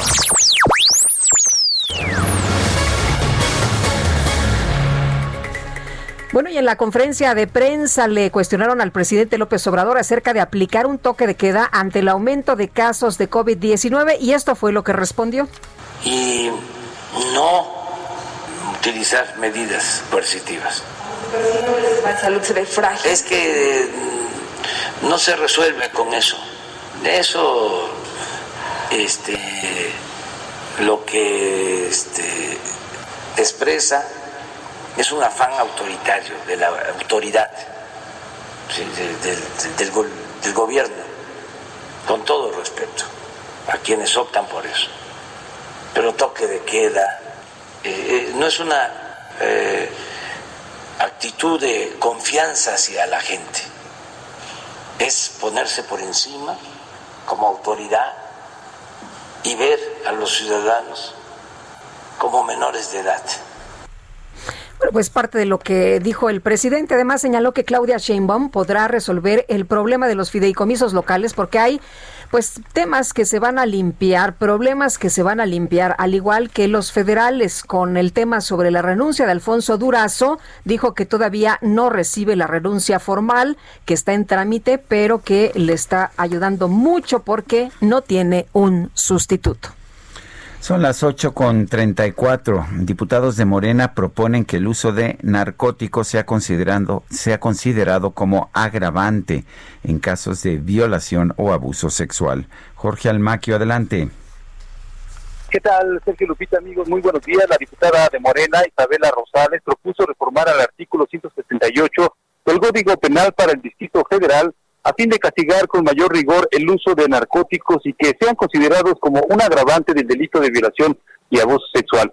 En su exposición, la congresista afirmó que el suministro de sustancias como alcohol, el rojimnol, benzodiazepina y ketamina, pues impiden a la víctima dar su consentimiento para mantener relaciones sexuales. Por ello destacó en su propuesta la necesidad de combatir el uso de sustancias soporíferas que facilitan la comisión de dichos delitos ya que detalló que los fármacos alteran el estado de conciencia de la persona.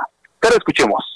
Este tipo de drogas pueden conseguirse a través de recetas médicas e incluso algunas pueden fabricarse de manera clandestina en el hogar. Estas sustancias suelen dejar secuelas, tanto temporalmente como permanentemente, que afectan a las víctimas física y psicológicamente. Incluso pueden llevar a la muerte a la persona. Su efecto de pérdida de memoria y estado de confusión complican la posibilidad de denuncia debido a la evidente incapacidad para narrar lo ocurrido.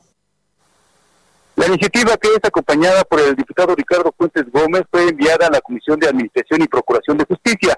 En tanto, el diputado Cristian Huevich, vicecoordinador del PAN en el Congreso de la Ciudad de México, propuso la primera ley que pretende regular el ciberespacio y con ello la creación de la Fiscalía Especializada en Delincuencia Cibernética en la capital del país. El parlamentario argumentó que se busca proteger con esta propuesta los intereses de los ciudadanos, pero también a los diversos órganos de gobierno de ataques cibernéticos y amenazas potenciales que pudieran afectar la función pública y el patrimonio de particulares en un asunto que no puede postergarse más por parte del Congreso capitanino. El contenido de la propuesta resalta la creación de la Oficina de Ciberseguridad, entre otros puntos que manifestó el diputado panista. Escuchemos. Por ello es que la ley de ciberseguridad que hoy propongo cuenta con 11 títulos, integrados por 71 artículos que contemplan la estructura orgánica gubernamental que se deberá conformar a partir del momento de su promulgación. Las autoridades competentes en la materia, que serán encabezadas por la Oficina de Ciberseguridad, la creación de la Fiscalía Especializada en Delincuencia Cibernética, la cual será la responsable de investigar los delitos cometidos en la materia también contempla la cooperación nacional e internacional, la cual deberá atender el gobierno de la Ciudad de México y la creación de los delitos de ciberataque y falsificación de firma digital. Sergio Lupita, amigos, el reporte que les tengo. Jorge Almaquio, gracias. Buen día, hasta luego. Buenos días. Oye, y vámonos directamente con Alejandro Caso, director de la encuestadora Cauda Estrategias, porque nos va a decir, pues, cómo han calificado los ciudadanos a los gobernadores ante el manejo de la pandemia por COVID-19. Alejandro, qué gusto saludarte esta mañana. Muy buenos días. Hola, muy buenos días. Lupita, Sergio, un placer saludarlos. Eh, les, les, comento que esta encuesta en particular me, me, gustó mucho, sobre todo porque se nos da en un tema de coyuntura importante. Acaban de pasar algunas elecciones eh, locales y por otro lado tenemos un gran debate de este tema sobre eh, el asunto de gobernadores, la alianza federalista que han conformado, el tema del presupuesto, el tema de, de, este, de si pertenecer al sistema federado, etcétera, etcétera. Salimos, hicimos este ejercicio comentarles algunos aspectos en, tema, en el tema de manera general. El primero, decirles que en este ejercicio solamente un gobernador, que es el gobernador de Carétaro, Francisco Domínguez, eh, fue quien tuvo una aprobación eh, por arriba del 60%. Después de ahí, todos los demás gobernadores del 2 al 8 lo tenemos, los tenemos dentro del 50% de aprobación. Y después del, del, octavo lugar solamente tenemos, eh, perdón, el octavo y noveno lugar, quien se ubican dentro de los primeros 10 lugares arriba del 40% y después de ahí todos hacia abajo. Es decir, hay una ligera pérdida en la aprobación de los gobernadores de manera general. Eh, ¿Cuáles son los gobernadores que salieron dentro de estos primeros 10 lugares en comparación con la encuesta de septiembre? Diría que Guanajuato y Aguascalientes y aquellos gobernadores que ingresaron a los primeros 10 lugares fueron la gobernadora de Sonora y el gobernador de Tamaulipas. Ahora, dentro de esta alianza federalista, ¿cuáles de este bloque opositor que se ha conformado, cuáles son aquellos gobernadores que están dentro de los primeros 10 lugares? Tenemos al gobernador de Coahuila, quien se ubica en la tercera posición, al gobernador eh, de Tamaulipas, quien se ubica en el séptimo lugar, al gobernador de Jalisco en la novena posición y al gobernador de Durango en el décimo lugar. Los primeros cinco lugares de esta evaluación, ¿quiénes fueron? Querétaro, como bien lo comentaba ahorita Francisco Domínguez de Querétaro, la jefa de gobierno Claudia Sheinbaum en la segunda posición, que ha sido muy constante en estas evaluaciones. En tercer lugar, el gobernador Miguel Riquelme de Coahuila, como lo comentaba, el gobernador Mauricio Vila en la cuarta posición de Yucatán, y en el quinto lugar al gobernador de Baja California Sur, Carlos Mendoza Davis. Los últimos lugares, ¿quiénes son? Tenemos al gobernador de Nayarit en la posición número 32, Antonio Echevarría, al gobernador de Campeche en la posición número 30 y al gobernador de Chiapas en la posición número, eh, perdón, el de Campeche número 31 y el gobernador de Chiapas en la posición número 30. Rodríguez le va muy mal, ¿eh? ¿Perdón? A, Jaime Rodríguez le va muy mal. Está en una muy mala eh, posición. un gobernador, por ejemplo, así como yo mencionaba en la Alianza Federalista, los que lo integran, algunos gobernadores bien calificados, tenemos otros gobernadores de la misma alianza muy mal calificados. Como bien lo decía Lupita, al gobernador de Nuevo León, Jaime Rodríguez, en la posición número 29, inclusive al gobernador Javier Corral de Chihuahua en la posición número 27. Ahora, si quisiéramos hacer una conformación política de cuáles son, eh, ahora sí que por partido político, y cuáles son, eh, cómo, está conformado entre los primeros 10 lugares y entre los últimos lugares, rápidamente les diría que el, el, PRI tiene a tres gobernadores dentro de los primeros 10 lugares, que es Coahuila, Sinaloa y Sonora. El PAN con cinco lugares, cinco posiciones dentro de los primeros 10, que es Querétaro, Yucatán, Baja California Sur, Tamaulipas y Durango. Morena con la jefa de gobierno en, una, en, la en el segundo lugar y Movimiento Ciudadano a través del gobernador de Jalisco, Enrique Alfaro, también dentro, dentro de, con, una posición. Dentro de los últimos lugares tenemos, por ejemplo, el gobernador panista de, de, de, Nayarit, Antonio Echeverría, presión número 32, Campeche del Partido Revolucionario Institucional y de Morena el gobernador Rutilio Escandón de Chiapas. Entonces, bien interesante este ejercicio, sobre todo pues por el debate que se está generando a nivel nacional, la coyuntura que se está viviendo en las últimas semanas, eh, por lo cual este ejercicio me parece que, justamente cuando me digo un momento muy importante que nos arroja información, de por lo cual debemos de tener mucho más elementos pues para valorar, valorar el trabajo que los gobernadores quieren realizar. Bien, pues Alejandro, muchas gracias por traernos esta información y bueno, la podemos eh, revisar en el Heraldo eh, de México, que se publica precisamente también el día de hoy. Un abrazo, muy buenos días. Un abrazo, gusto saludarlos, hasta luego, buen día. Bueno, en otros temas, el subsecretario de Prevención y Promoción de la Salud, Hugo López Gatel, ha señalado que se ha sobreestimado el uso del cubrebocas para evitar el COVID-19. Dice que este funciona para disminuir la probabilidad de una propagación, pero que no sirve para evitar el contagio. Vamos a conversar con el doctor Alejandro Macías, infectólogo y excomisionado especial para la atención de la influenza. Doctor Macías, ¿cómo está? Buenos días.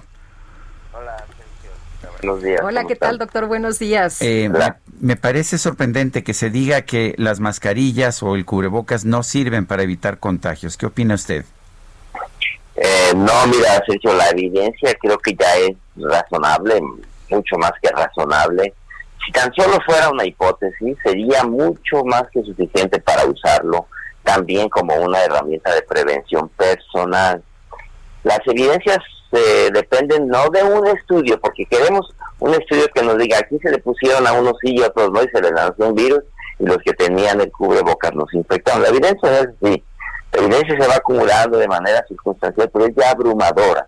Yo creo que aquí y ahora debiera ser inclusive un tópico superado. El cubrebocas o mascarilla no solo no está, no está sobreestimado, está subestimado.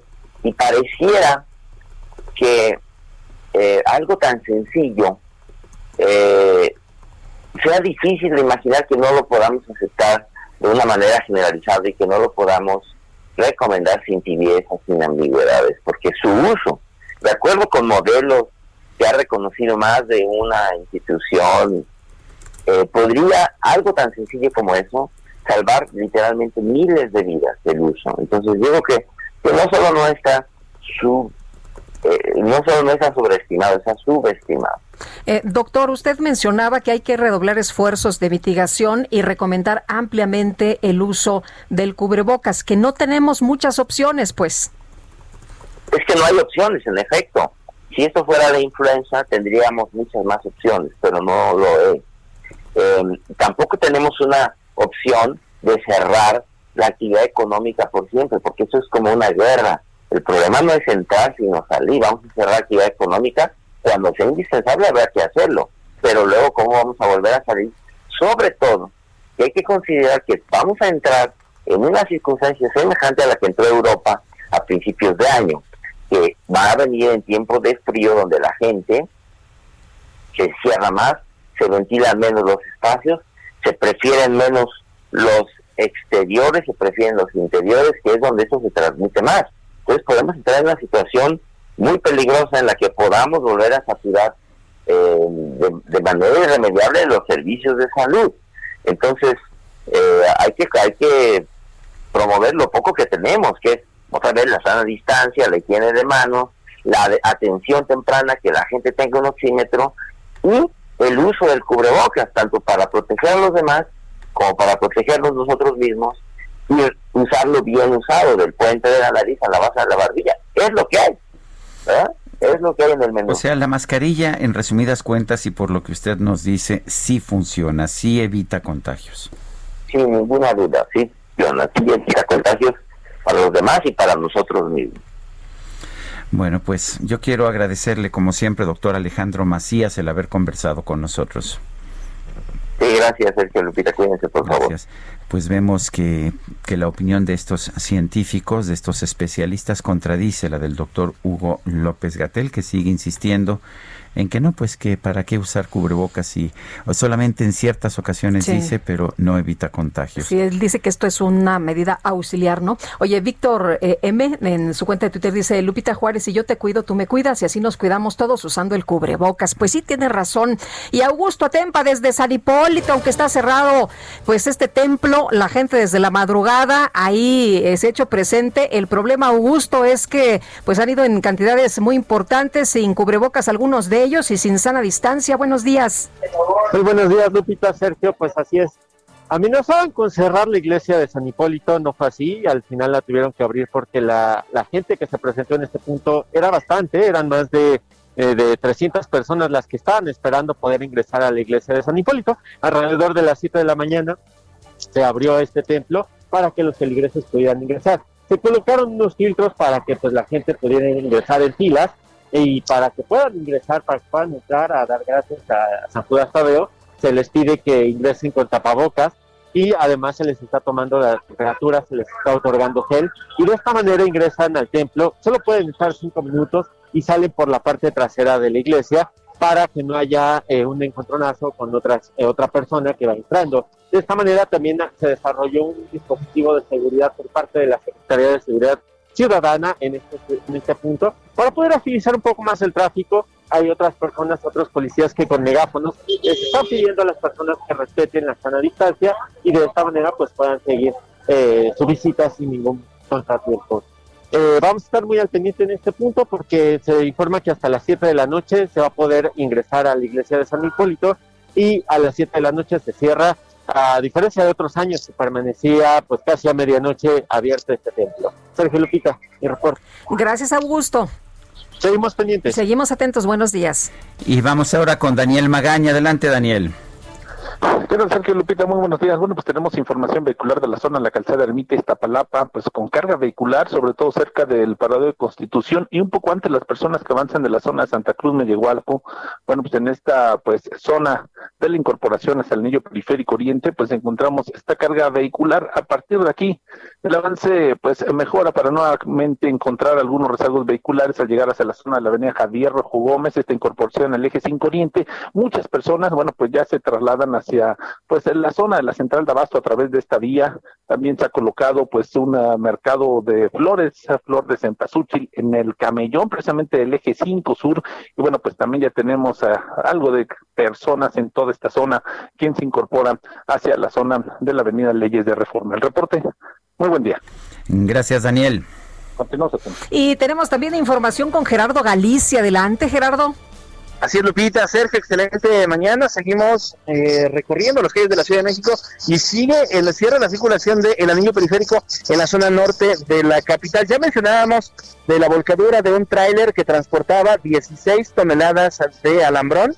Eh, es una situación muy complicada la que están enfrentando elementos de tránsito de la policía capitalina, a pesar de que ya se cuenta con dos grúas, no han podido reincorporar sobre sus ejes este tráiler por lo estrecho del periférico a esta altura. Se está batallando bastante y por ello está completamente cerrado el periférico del eje central hacia la avenida de los Insurgentes Norte. Hay que evitar la zona y el sentido opuesto queda completamente abierto. Posible opción, la autopista Naucalpan-Ecatepec, pero hay que pagar su respectiva cuota. Por lo pronto, Lupita, Sergio, el reporte.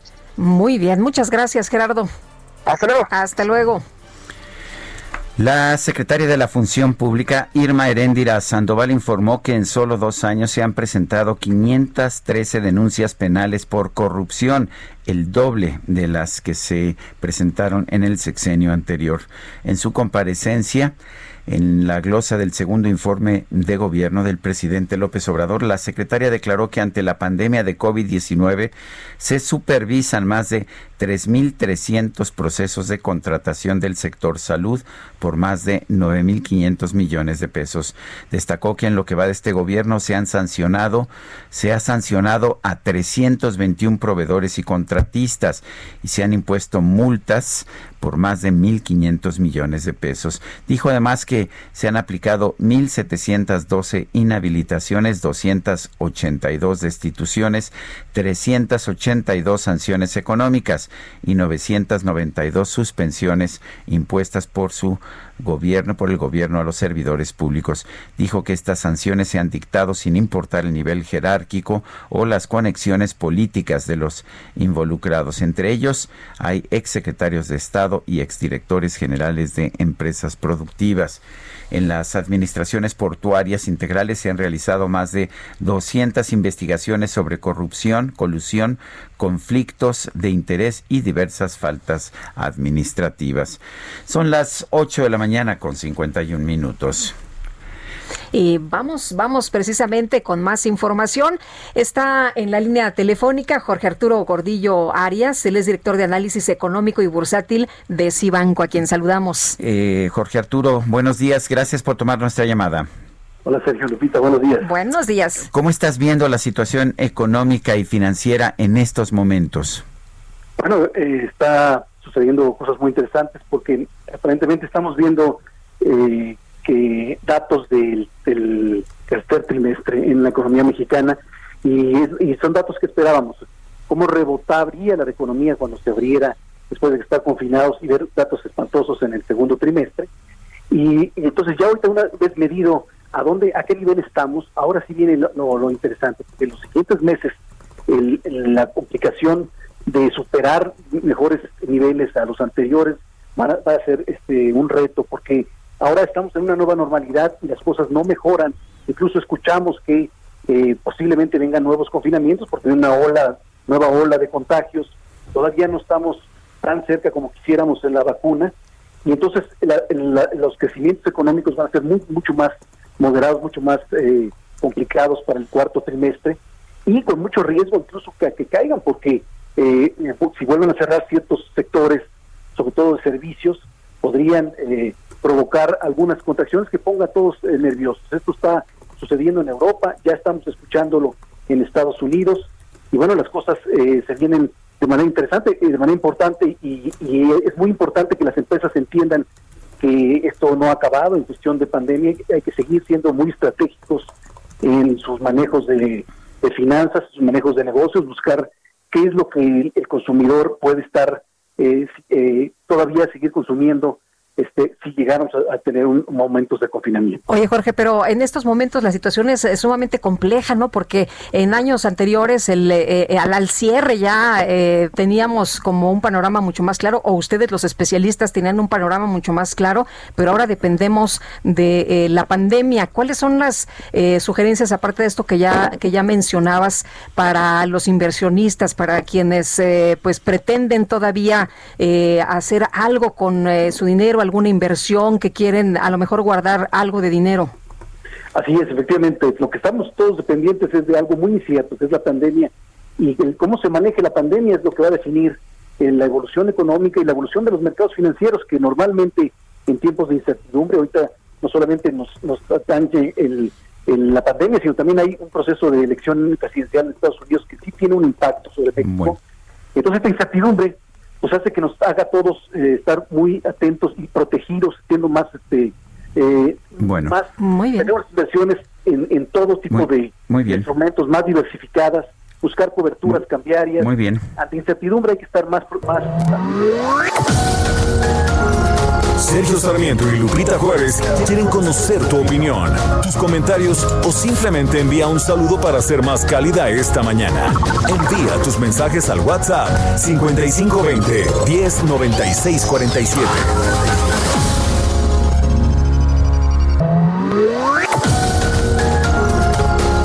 Continuamos con Sergio Sarmiento y Lupita Juárez por El Heraldo Radio.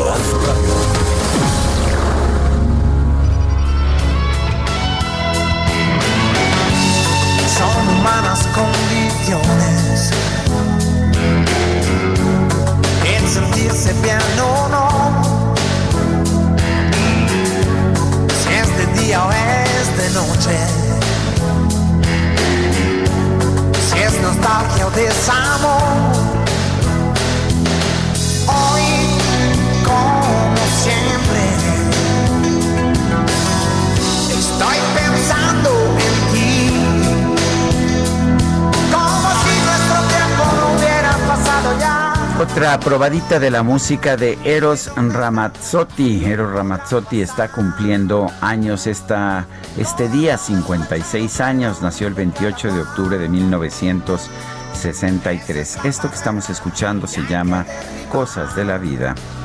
Estoy pensando en ti. Estoy pensando en mí. Son las 9 de la mañana con un minuto.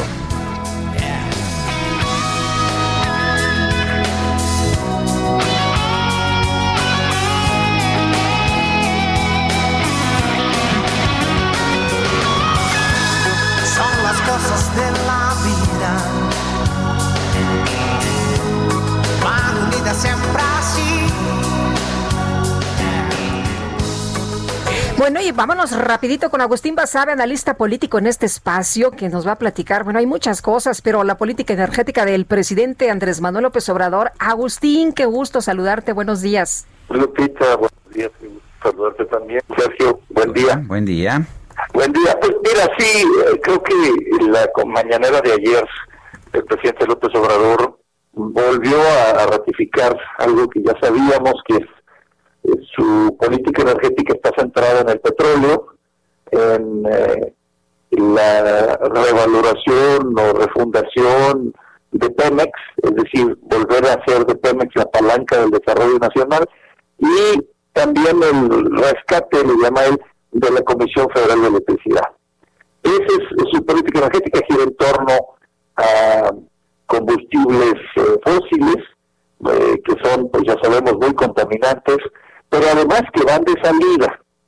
Yo le sugerí alguna vez en un artículo al, presidente que si su intención o su postura es estatista en este ámbito, porque ya sabemos que en otros no, es, es un personaje muy complejo, López Obrador, yo digo que es como una especie de ornitorrinco, que tiene, lo digo con todo respeto, tiene partes de diferentes ideologías, pero en esa no hay duda. él es estatista en política energética. Y entonces decía, bueno, señor presidente, si, si usted quiere reivindicar al Estado, ¿por qué no creó una empresa pública productiva, una empresa del Estado, eh, como Pemex, eh, pero de energías limpias? Digamos, este el INEX, digamos, de Energías Limpias de México. Y ahí, eh, en lugar de apostarle todo a tirar tantos recursos a un barril sin fondo, porque no solo el petróleo va de salida y es contaminante, sino que Pemex en particular tiene una enorme corrupción, ya lo sabemos. Eh, dice que la han corrompido los gobiernos de Bolivia, bueno, sea como sea, eh, tiene una gran corrupción y una gran un problema serio en el sindicato también de corrupción. Bueno, ¿por qué no crear una nueva empresa pública? Eh, yo le llamo el IMEX, Energías Limpias Mexicanas, para ahí desarrollar con el Estado, así como está todo en, Noruega, eh, por ejemplo, la energía eólica, la energía del viento, eh, la energía solar, que se nos da mucho en México, vamos, es un país que tiene una posición privilegiada en estas dos energías limpias y renovables, ¿por qué eh, aferrarse al pasado? Eh, ya no vivimos en la época en la que el petróleo era el centro de, todo y, el propulsor fundamental de la energía mundial. Ya pasó eso. Vamos de salida. Los precios además son muy volátiles. Suben y bajan. Y bajan mucho. Eh, no podemos apostarle tanto, tantos recursos y tanto dinero a, Pemex y, dejar ahí, eh, digamos, eh, ahora sí que lo que está haciendo él es privilegiar la participación privada en las energías limpias, porque ahí no se mete. Si él lo que cree es que este es un sector estratégico eh, de la economía, el energético, pues, y que cree que debe estar el Estado participando, pues entonces vamos creando una empresa pública de energía eólica y energía solar, por ejemplo es muy, muy curioso, es muy interesante porque en el caso de las medicinas, no le parece preocupar que vengan de afuera, que se importen. Eh, él dice al contrario, dice vamos a abrir los mercados, y vamos a licitar en la ONU y que se compren donde sean, donde estén más baratas. Esa es una posición que él mismo llamaría neoliberal. Eh, en, el tema de las medicinas, que también es un sector estratégico. Eh, ahí no le importa. Ahí, al contrario, eh, siempre dice hay que abrir las fronteras y hay que comprar, hay que importar, este, porque aquí son muy caras, etcétera. Eso, eso es un razonamiento totalmente diferente al que hace en el mercado energético. Eh, en fin, yo, yo veo ahí una situación, una posición eh, muy desafortunada que no le va a hacer bien a México porque lo que necesitamos es eh, encarar el futuro, no ver hacia atrás, no ver al pasado. Muy bien, pues Agustín, como siempre, muchas gracias, muy buenos días. Gracias, Lupita. Gracias, Sergio. Un abrazo a ambos. Igualmente. Es Agustín Basabe, nuestro comentarista político. Vamos a otros temas. Se encuentra con nosotros aquí de manera presencial en la cabina del Heraldo Radio Citlali Hernández. Ella es la virtual secretaria general de Morena. En primer lugar, Citlali, felicidades por esta, por esta decisión, por encuesta. Y uno de los temas fundamentales es ¿Cómo se van a escoger los candidatos en los procesos electorales del 2021?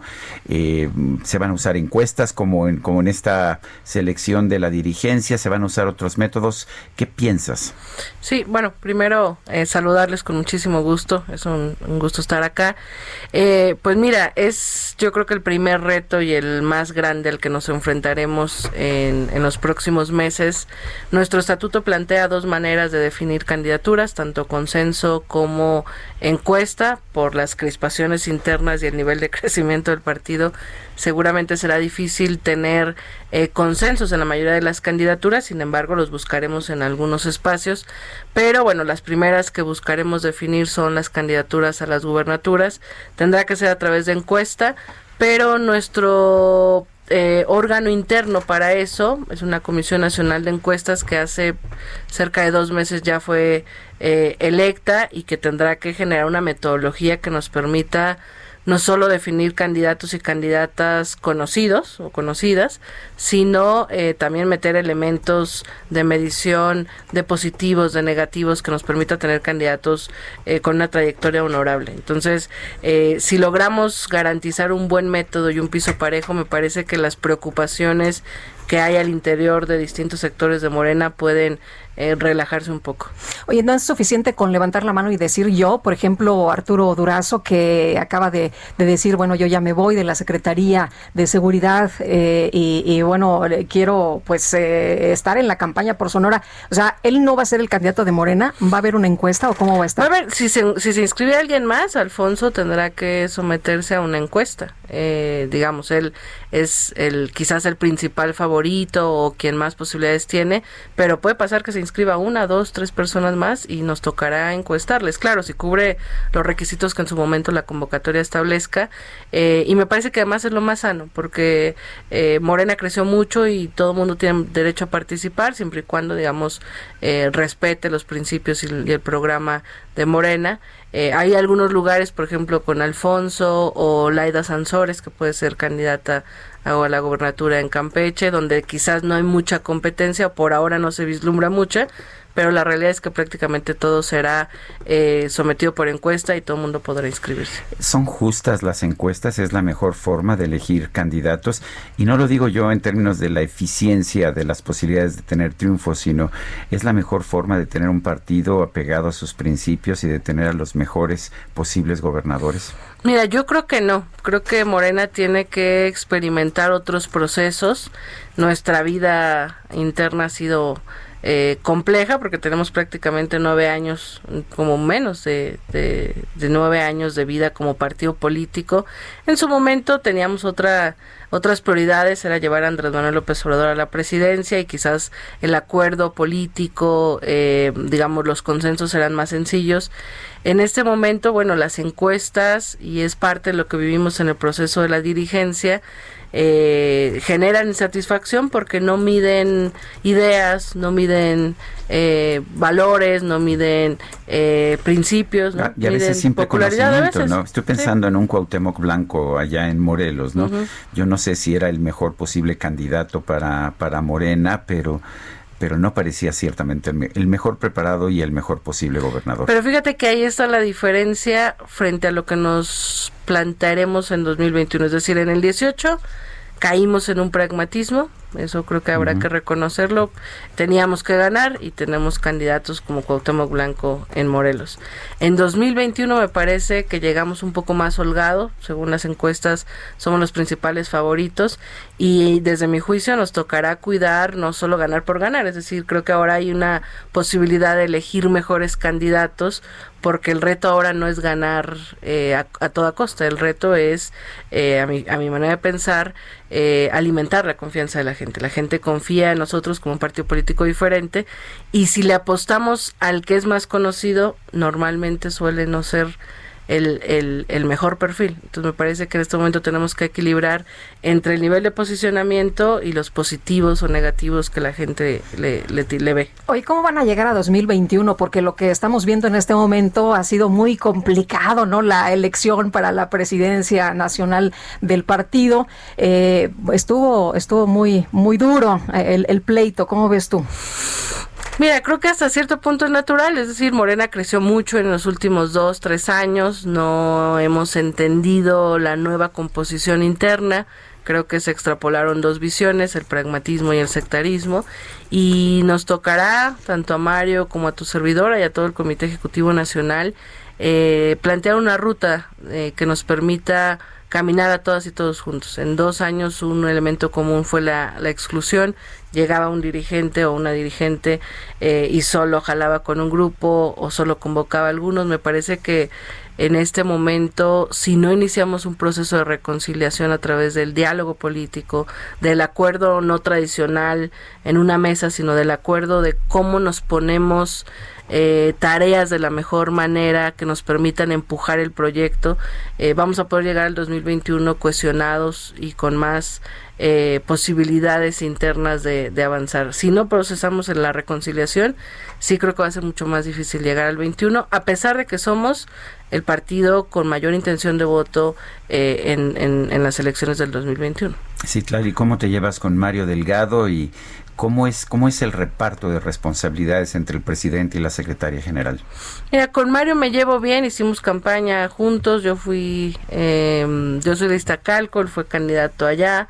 Eh, tenemos un diálogo cordial. Evidentemente en esta en este proceso interno no caminamos eh, juntos, pero me parece que en ambos hay la, la claridad, la madurez, la disposición de sacar todos los retos que tenemos por delante, fundamentalmente el electoral.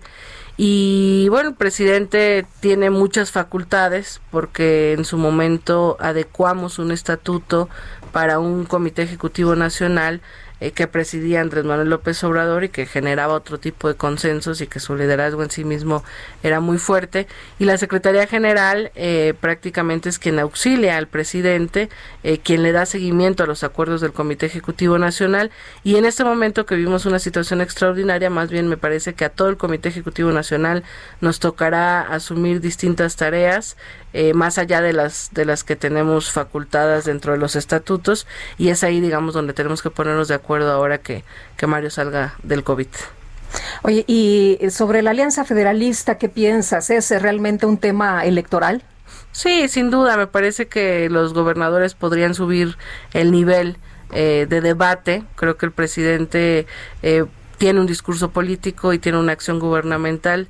Ellos no lo han diferenciado y se han enganchado solo en el discurso político. Eh, bueno, habrá que ver eh, cómo la ciudadanía toma eso, porque ojalá estuvieran gobernando y también debatiendo políticamente, pero de repente pareciera que están más concentrados en lo que dice el presidente. Además, me parece muy chistoso que no logren ver cómo él mismo lo lleva, los lleva a su terreno, ¿no? Es decir, el presidente dice hagan una consulta para ver si se salen del pacto federal y de inmediato el gobernador de Jalisco dice, bueno, la vamos a hacer, vamos a ver qué, qué pasa. Se supone que no hay dinero, pero van a destinar eh, presupuesto para esa consulta. Va a ser interesante el resultado. Citlali Hernández, virtual secretaria general de Morena, gracias por esta conversación. Al contrario, muchas gracias.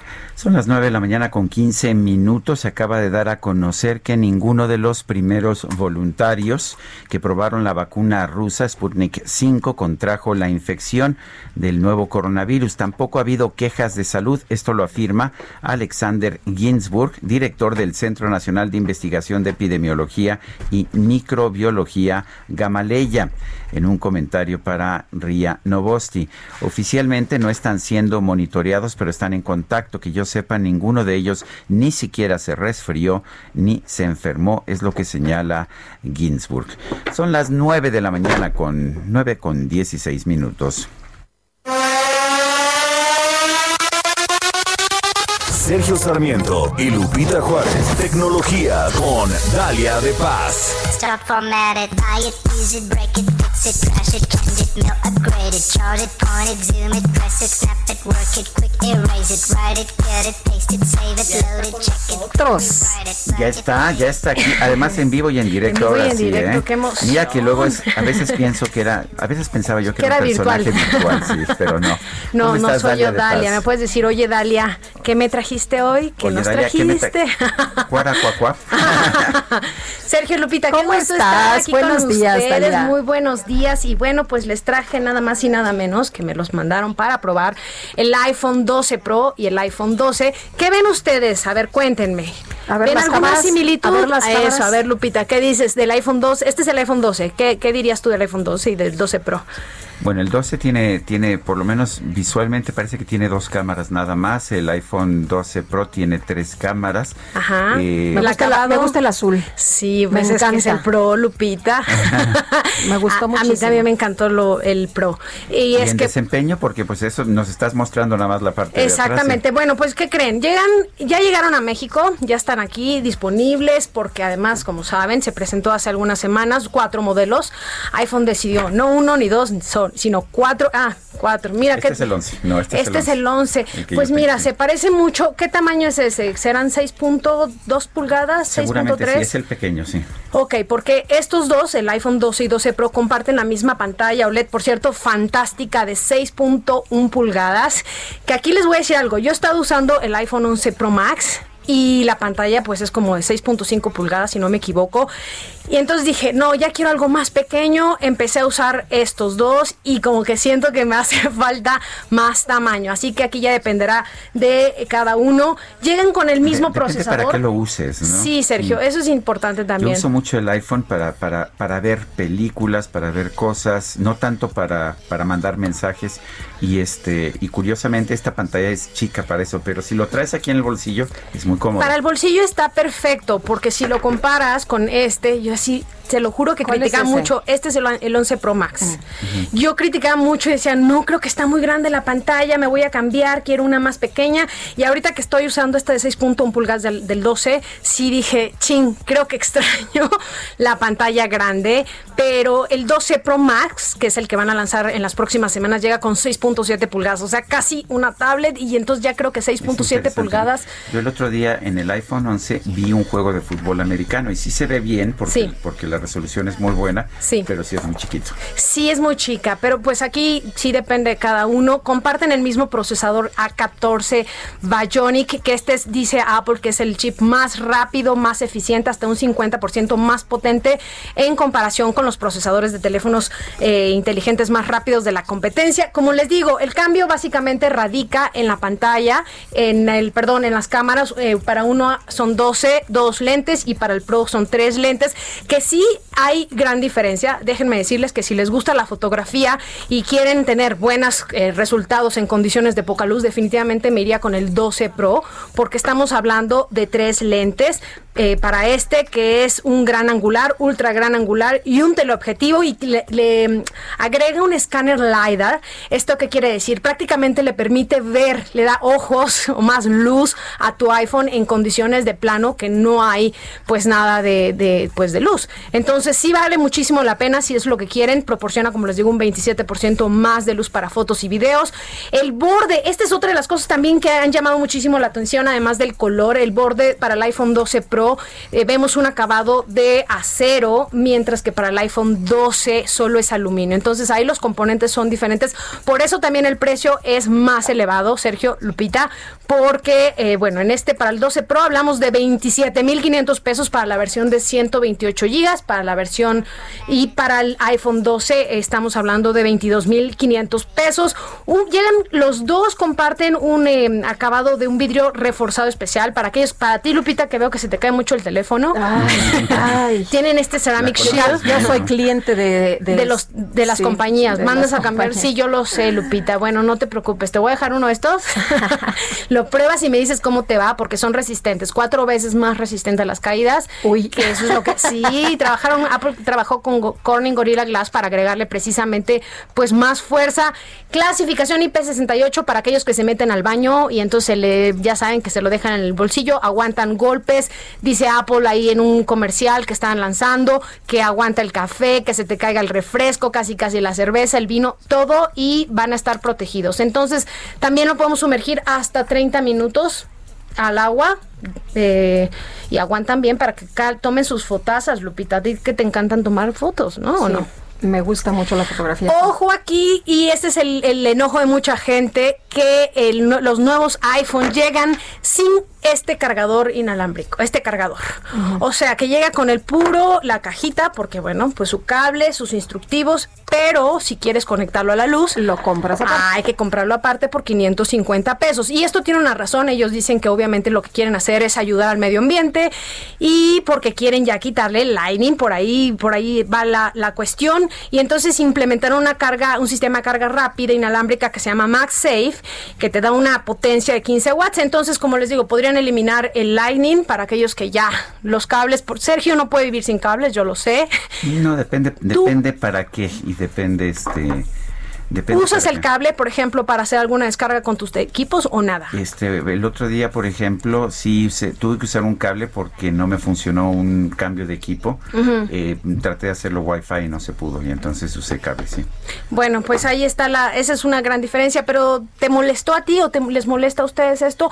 Porque, ojo, criticaron muchísimo esto, pero Samsung el próximo año y otras empresas planean también ya quitar el cargador. Si el, el cable viene, o sea, este cable sí viene. está en la cajita. Sí, el cable viene en la cajita. Lo que hay que comprar es, la, el cargador para la luz, ¿no? Que te cuesta 550 pesos. Entonces, bueno, critican muchísimo precisamente eh, que las empresas, que, que, Apple haya hecho esto, pero esta es una tendencia. ¿Se acuerdan cuando también Apple quitó el, el Jack 3.5 y unos meses después Samsung y todas las compañías también le quitaron el, el 3.5? Entonces, pues es una marca amada y odiada y por cierto que estaba leyendo, les cuento rápido, que hasta ahorita en la preventa fueron más de 9 millones de unidades, según el eh, Ming Chi Kuo, que es uno de los analistas financieros más respetados. Entonces, bueno, él, él asegura que el iPhone 12 será el más vendido de los cuatro modelos. ¿Será porque es más barato? Yo no sé, pero si de verdad les apasiona la foto, váyanse por el iPhone 12 Pro y por la calidad y por el diseño como a Lupita le gustó, el 12 Pro en,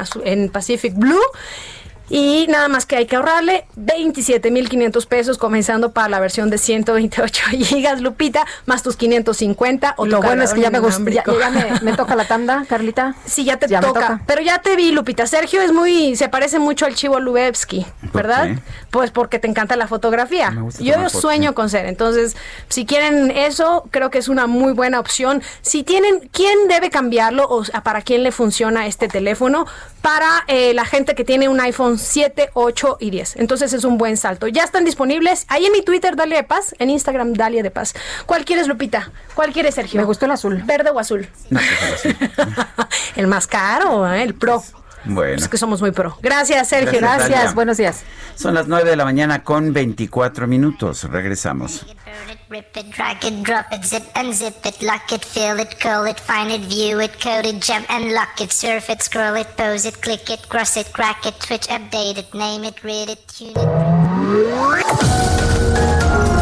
Sergio Sarmiento y Lupita Juárez quieren conocer tu opinión, tus comentarios o simplemente envía un saludo para ser más cálida esta mañana.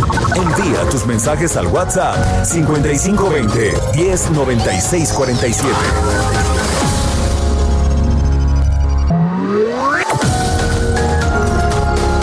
Continuamos con Sergio Sarmiento y Lupita Juárez por El Heraldo Radio.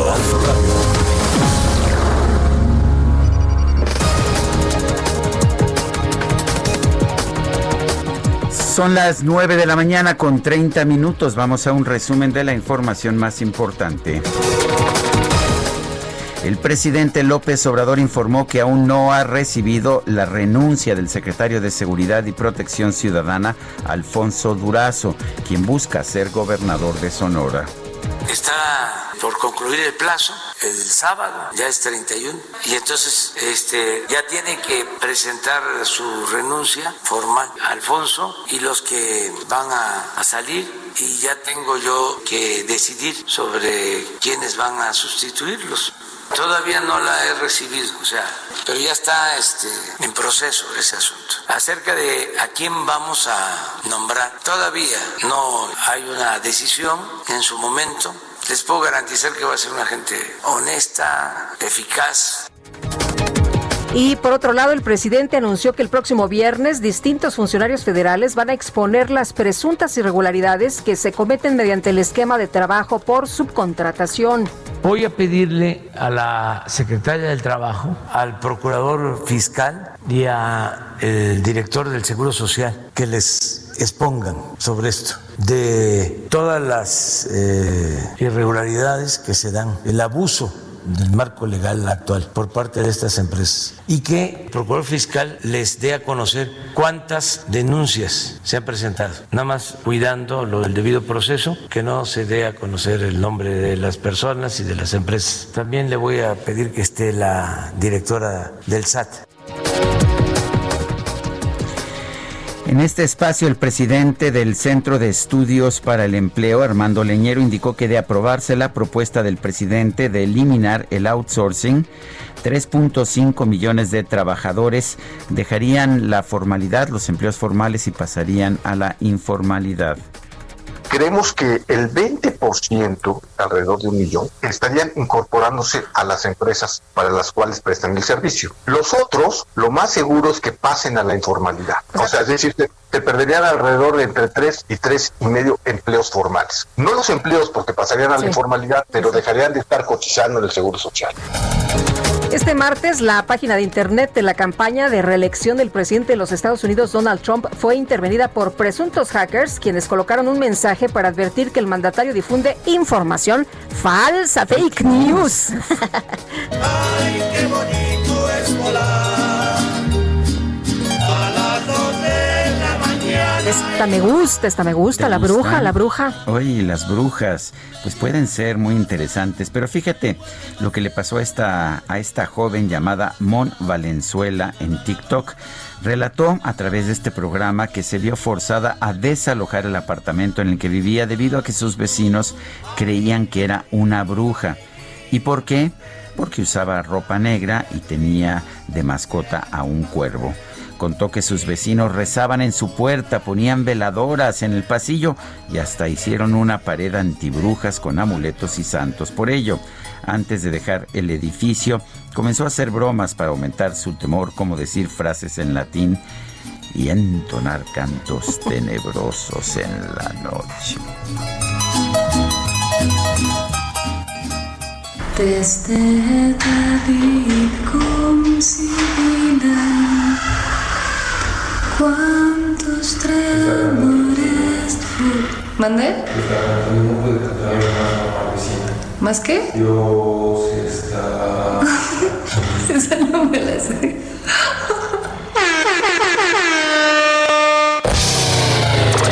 La micro deportiva.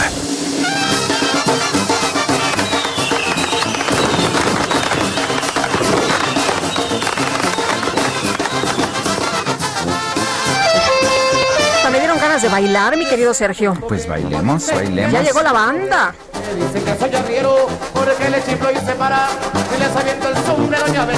La tambora, ¿cómo no? En la micro de... Oye, la micro deportiva, qué bárbaro, tiene de todo. Tiene de todo, pero está de fiesta porque me cuentan que el mero mero, no estoy hablando del cachar, pues estoy hablando del chofer es muy bueno para el béisbol, le gusta mucho el ah, béisbol y sabe mucho de béisbol y sabes qué, ayer, ayer terminó la Serie Mundial. Julio Romero, ¿cómo estás? Buenos días.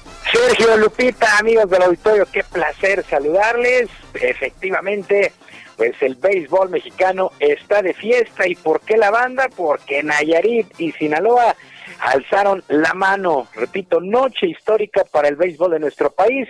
El Nayarita Víctor González ganó el sexto juego y definitivo para que los Dodgers de Los Ángeles derrotaran tres carreras por una a las mantarrayas de Tampa Bay y se adjudicaran la Serie Mundial en el béisbol de la Gran Carpa con salvamento del de Culiacán, el zurdo Julio Urias, que se ha convertido en un verdadero fenómeno. Tuvieron que pasar 32 años para que estos eh, Dodgers volvieran a alzar el trofeo. Víctor González fue el pitcher ganador con labor de relevo, una entrada eh, completa, eh, sin hit, no recibió hit, no le hicieron carrera y ponchó a tres enemigos. Así las cosas con eh, Víctor González, que realmente tuvo una gran temporada y además está debutando en este 2020. Por su parte, Julio Urias trabajó perfecto, dos entradas y un tercio, ponchó a cuatro de los siete outs que retiró. Así las cosas con estos dos jóvenes mexicanos. Por cierto, el zurdo de Culiacán no ocultó su felicidad por compartir este triunfo con el propio Víctor González en una entrevista en MLB Network. Ay, mamá, por Dios, por Dios, qué borracho vengo, que me siga la tambora, que me toquen el querite.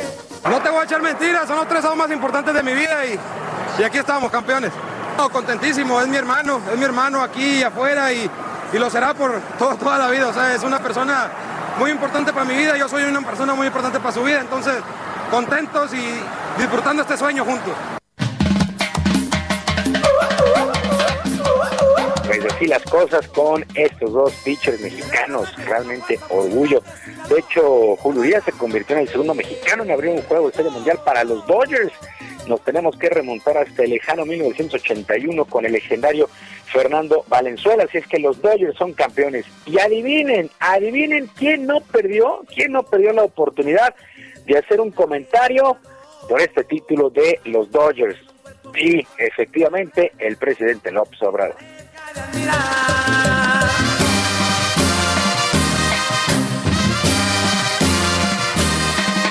La quebradora tiene un cuerpo muy sensual. Lo más importante, ganó un mexicano y el salvamento también estuvo a cargo de otro mexicano. Julio Urias es el mejor, el pitcher de Culiacán, Sinaloa, nuestro paisano. Felicidades.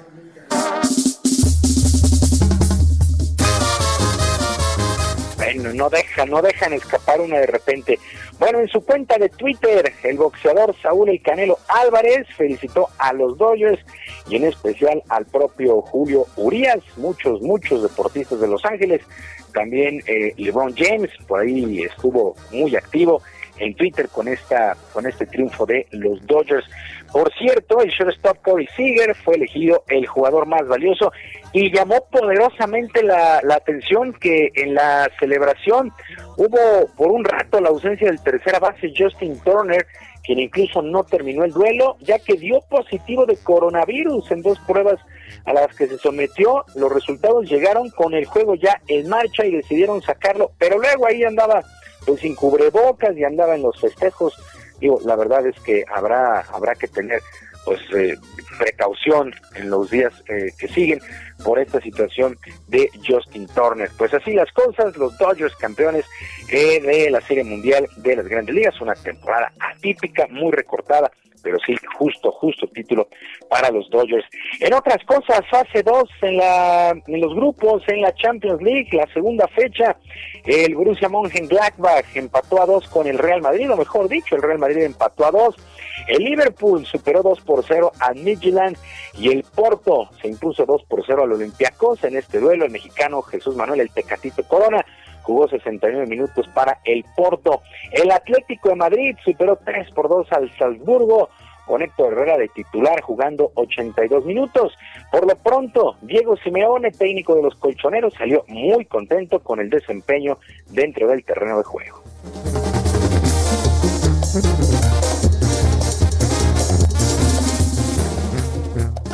Pero hay un montón de jugadores que están muy bien. Savic está muy bien, Joao está muy bien, Coque está recuperando todo lo importante que es para, para el equipo. Herrera hizo un buen trabajo, Torreira entró muy bien, Hermoso está en un buen momento dentro del equipo y bueno, todo eso nos genera seguir confiando en toda la gente que tenemos para, para bueno, buscar siempre lo mejor para el club y para el equipo.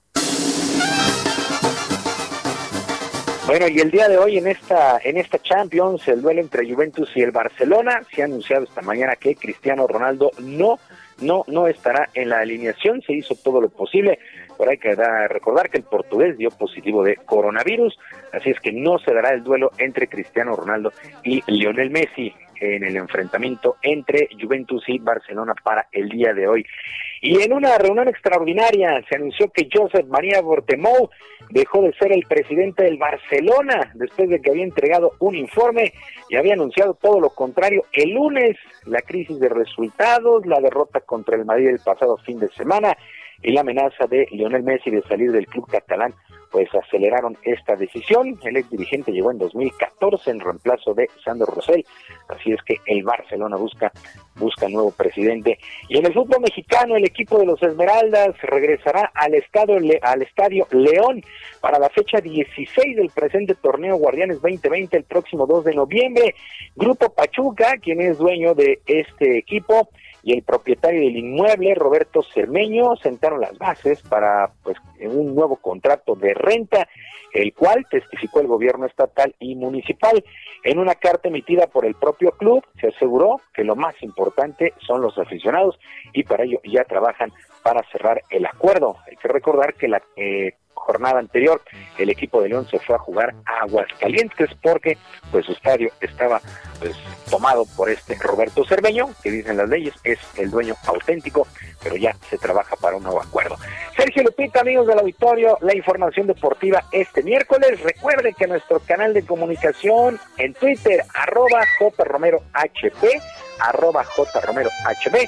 Ahí podemos platicar de todo, incluida la Serie Mundial que todavía va a dar para un buen rato de charla. Sergio Lupita, la información deportiva este día. Un abrazo a la distancia. Gracias, Julio. Buenos días. Buenos días. Y un saludo para el de campo, oigan.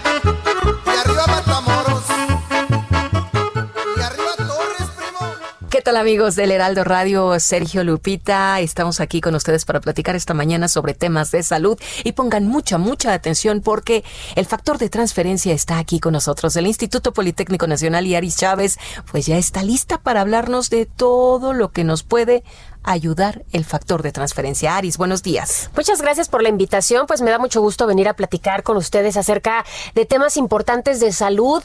Estamos en una época muy complicada donde los contagios de virus y bacterias nos tienen muy preocupados. Bastante. Y lo mejor que podemos hacer en la actualidad es elevar nuestras defensas. Ahora, nosotros en el Instituto Politécnico Nacional pues llevamos muchos años estudiando la salud de los mexicanos y nos damos cuenta de nuestras carencias, porque comemos mal, porque no tomamos las vitaminas adecuadas, porque fumamos, porque bebemos, porque nos malpasamos, no dormimos bien, la contaminación, bueno, hay un sinfín de factores que nos hacen que nuestro sistema inmune no funcione bien. Claro, nos maltratamos, Ari. Sí, afortunadamente existen tratamientos que hemos desarrollado que pueden ayudarnos a elevar súper elevar nuestras defensas. En esta época de pandemia hemos visto muchos avances en temas de salud y bueno, pues es el factor de transferencia que afortunadamente ha ayudado a minimizar los contagios. ¿De qué se trata? Es un tratamiento que no es invasivo, se pone debajo de la lengua, es líquido, no sabe a nada, no es invasivo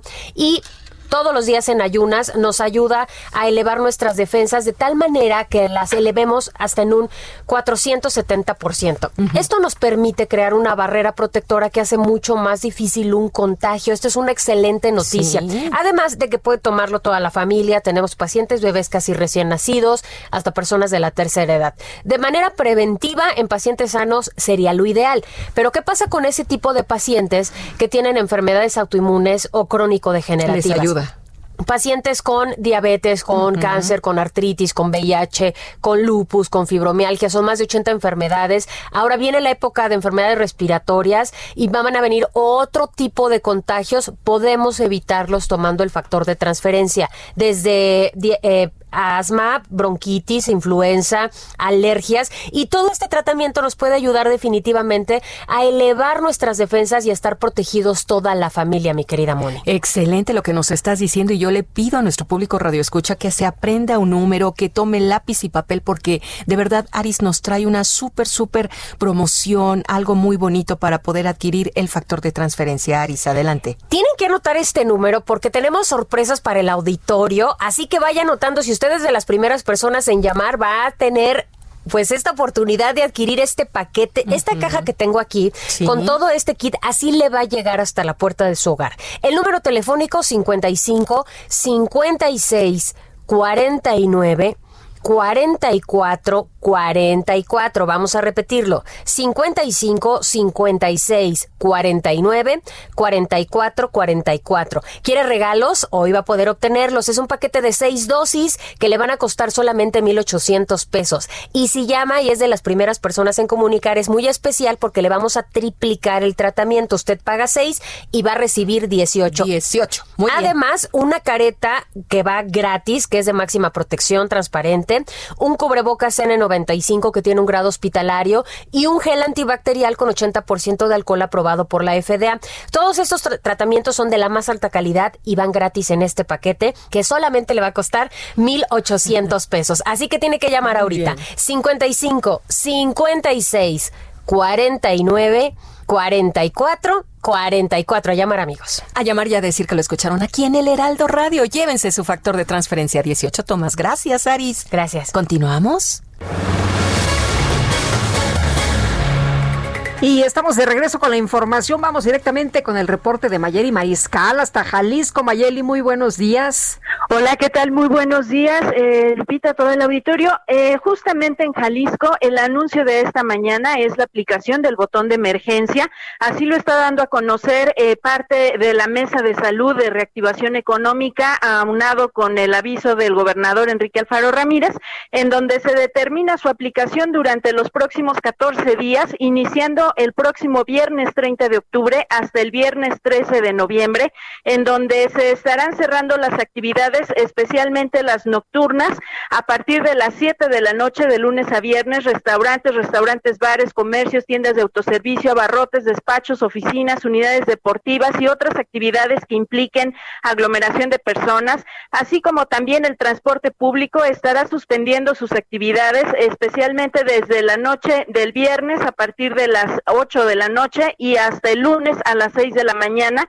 se estarán suspendiendo las actividades del transporte público, además de que los taxis estarán operando con tarifas solidarias, en donde también ya se anunciaron los polígonos y los costos de estas tarifas, incluyendo también en Puerto Vallarta, y eh, pues por supuesto que salones de fiestas, casinos y antros no podrán estar operando debido a esta, eh, a esta estrategia del botón de emergencia y eh, comentar que, bueno, eh, también aunado a esto, eh, por ejemplo, el sistema de transporte Mi Bici estará operando de manera regular para ofrecer un servicio alternativo para aquellos que deseen utilizarlo. Y, pues, por supuesto que también estarán vigentes todo lo que tiene que ver con la estrategia de detección de pacientes de COVID con Radar Jalisco, en donde parte de la decisión de tomar o de activar este botón de emergencia tiene que ver con que ya las pruebas salían positivas a una de cada dos personas que se les aplicaban y es por eso eh, que se toma esta determinación, repito, durante 14 días iniciando este viernes y hasta el viernes 13 de noviembre. Muy bien, muchas gracias Mayali, muy buenos días. Hasta luego. Hasta luego. Bueno, eh, Josefina Vázquez Mota, la senadora ex candidata presidencial, acaba de dar a conocer un mensaje por Twitter en que dice en mi prueba de COVID-19 que debemos realizarnos todas y todos los senadores salí positiva. Atendiendo las recomendaciones médicas, estaré en aislamiento. Ante los contagios en el Senado resulta urgente se apliquen las pruebas y protocolos sanitarios a todo el personal y efectivamente ha habido una gran cantidad de contagios, particularmente después de la sesión en Chicotencatl, la, la sesión que se forzó para pues poder aprobar la desaparición de los fideicomisos. Son las nueve de la mañana con 50 minutos. GastroLab con el chef Israel Arechiga. Ay, ya es la hora del chef. Ya es la hora del chef. Hombre, qué rico y qué rápido, sí, ¿verdad? Qué rápido se nos rapidito. fue día. Israel, ¿cómo estás? Qué gusto saludarte. Hola, muy buenos días, Lupita, Sergio, todo el auditorio. Qué gusto saludarlos. Y pues ya es la hora del chef y es la hora del desayuno. Y hoy es el día de la avena. Este, este, esta semilla que se cultiva originalmente en Asia Central y que después pasa, pasa a lugares como Egipto, pasa a lugares como Europa, y que empieza a tomar mucha importancia en las mesas europeas en un inicio y posteriormente se extiende por todo el mundo. Estamos hablando que la avena es el cereal más importante de invierno por las características que tiene eh, de largas caducidades, porque puede aguantar mucho tiempo, muchas semanas, muchos meses en las alacenas. Y estamos hablando que la avena ha formado parte de muchas culturas, por ejemplo, para Irlanda y Escocia, es base del plato típico para desayunar, que es el porridge. Y vamos a encontrar que también en Estados Unidos, eh, por ahí a finales de 1800, se funda una de las casas, eh, de las marcas más conocidas hasta la fecha, eh, que, que, que se dedica realmente a procesar la avena y a darle otros acabados gastronómicos, frutas, frutas deshidratadas, y que realmente se han vuelto parte importante del desayuno, ¿no? Otro de los datos importantes de la avena es que contiene compuestos fenólicos, como el vino tinto, es igual que el vino tinto tiene compuestos fenólicos, y ahí nos recuerda un poco cómo pueden ayudar a algo llamado la paradoja francesa. Y la paradoja francesa es que los franceses tienen un consumo muy alto de grasas, de mantequillas, de cremas, de lácteos, pero tienen una muy baja incidencia de enfermedades cardiovasculares. Y esto se debe al consumo de vino tinto y a estos compuestos fenólicos que ayudan a, a desechar todas estas grasas, ¿no? Entonces, realmente la avena va a ser un buen aliado. Ah, es una fuente natural de proteínas, de fibra, de vitaminas, de minerales y hay que incluirlas en estos desayunos balanceados, hay que, hay que incluirlos en la alimentación, más ahora que estamos cuidando los ingredientes de todos los productos, de todos los productos procesados, que estamos cuidando mucho la alimentación, que hay que cuidar el tema de la diabetes infantil, el tema de la obesidad, pues vamos a encontrar en la avena un muy buen aliado y espero que el día de hoy pues todo el mundo se eche su platito con avena, su licuado con avena y que vaya mejorando sus hábitos alimenticios. Muy bien, pues muchas gracias Israel. Y está Jacob Polensky en la línea telefónica. Te agradecemos Jacob que nos tomes la llamada. Buenos días, ¿cómo Jacob, estás? Buenos días. Hola Sergio, hola Lupita, qué gusto saludarlos. Jacob, eh, recibíamos información de que, de que te habían hospitalizado muy grave de emergencia. ¿Es correcta o es falsa? No, es, mira, estoy, estoy en el hospital, efectivamente, pero no estoy en terapia intensiva. Y ya llevo varios días aquí y estoy en, creo que mejorando en forma positiva. Eh, Jacob, ¿cómo, ¿cómo te sientes? ¿Cómo han sido estos días para ti? Bueno, difíciles porque el encierro para mí es muy fuerte, pero muy bien porque he reaccionado muy bien a la atención médica. Bueno, entonces, ¿estás en terapia intermedia? Sí, es, es que el tema de COVID, la clínica COVID, tiene dos áreas. Una de terapia intensiva para los que tienen que entubar para con respiradores y la otra que es de aislamiento donde te están atendiendo y viendo, pero estás en una situación más favorable. Entonces yo ya llevo aquí algunos días y voy mejorando. Jade Cole, mejórate, te, te apreciamos, te mandamos un fuerte abrazo. Les agradezco mucho la llamada, es que yo también los aprecio y muchísimo. Gracias, que Gracias. sigas mejor. Es Jade Kolpolensky, podemos desmentir que esté en terapia intensiva muy grave como se ha difundido esta mañana. Se nos acabó el tiempo, Guadalupe. Vámonos entonces, que la pasen todos muy bien, coman. Frutas y verduras. Sí, por favor. Pero nos escuchamos mañana en punto de las 7. Hasta entonces, gracias de todo corazón. Somos los dos y el peligro que se ve mantendremos distante tú y yo. Aquí somos los dos. Quiero hacerlo antes que el cielo caiga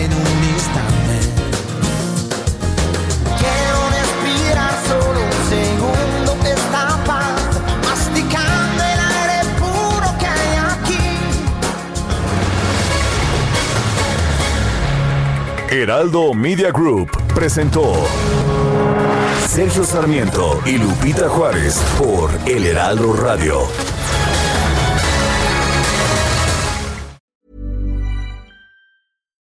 Everyone has that one goal, that thing they want to prove, not to other people, but to themselves. Then, right when you think you could actually do it, cancer. And that goal is still within reach. I would know. I'm about to run my first ever marathon with my two best friends.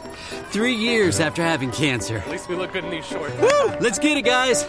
You, keep making plans. Visit ohiohealth.com slash keep making plans to learn more.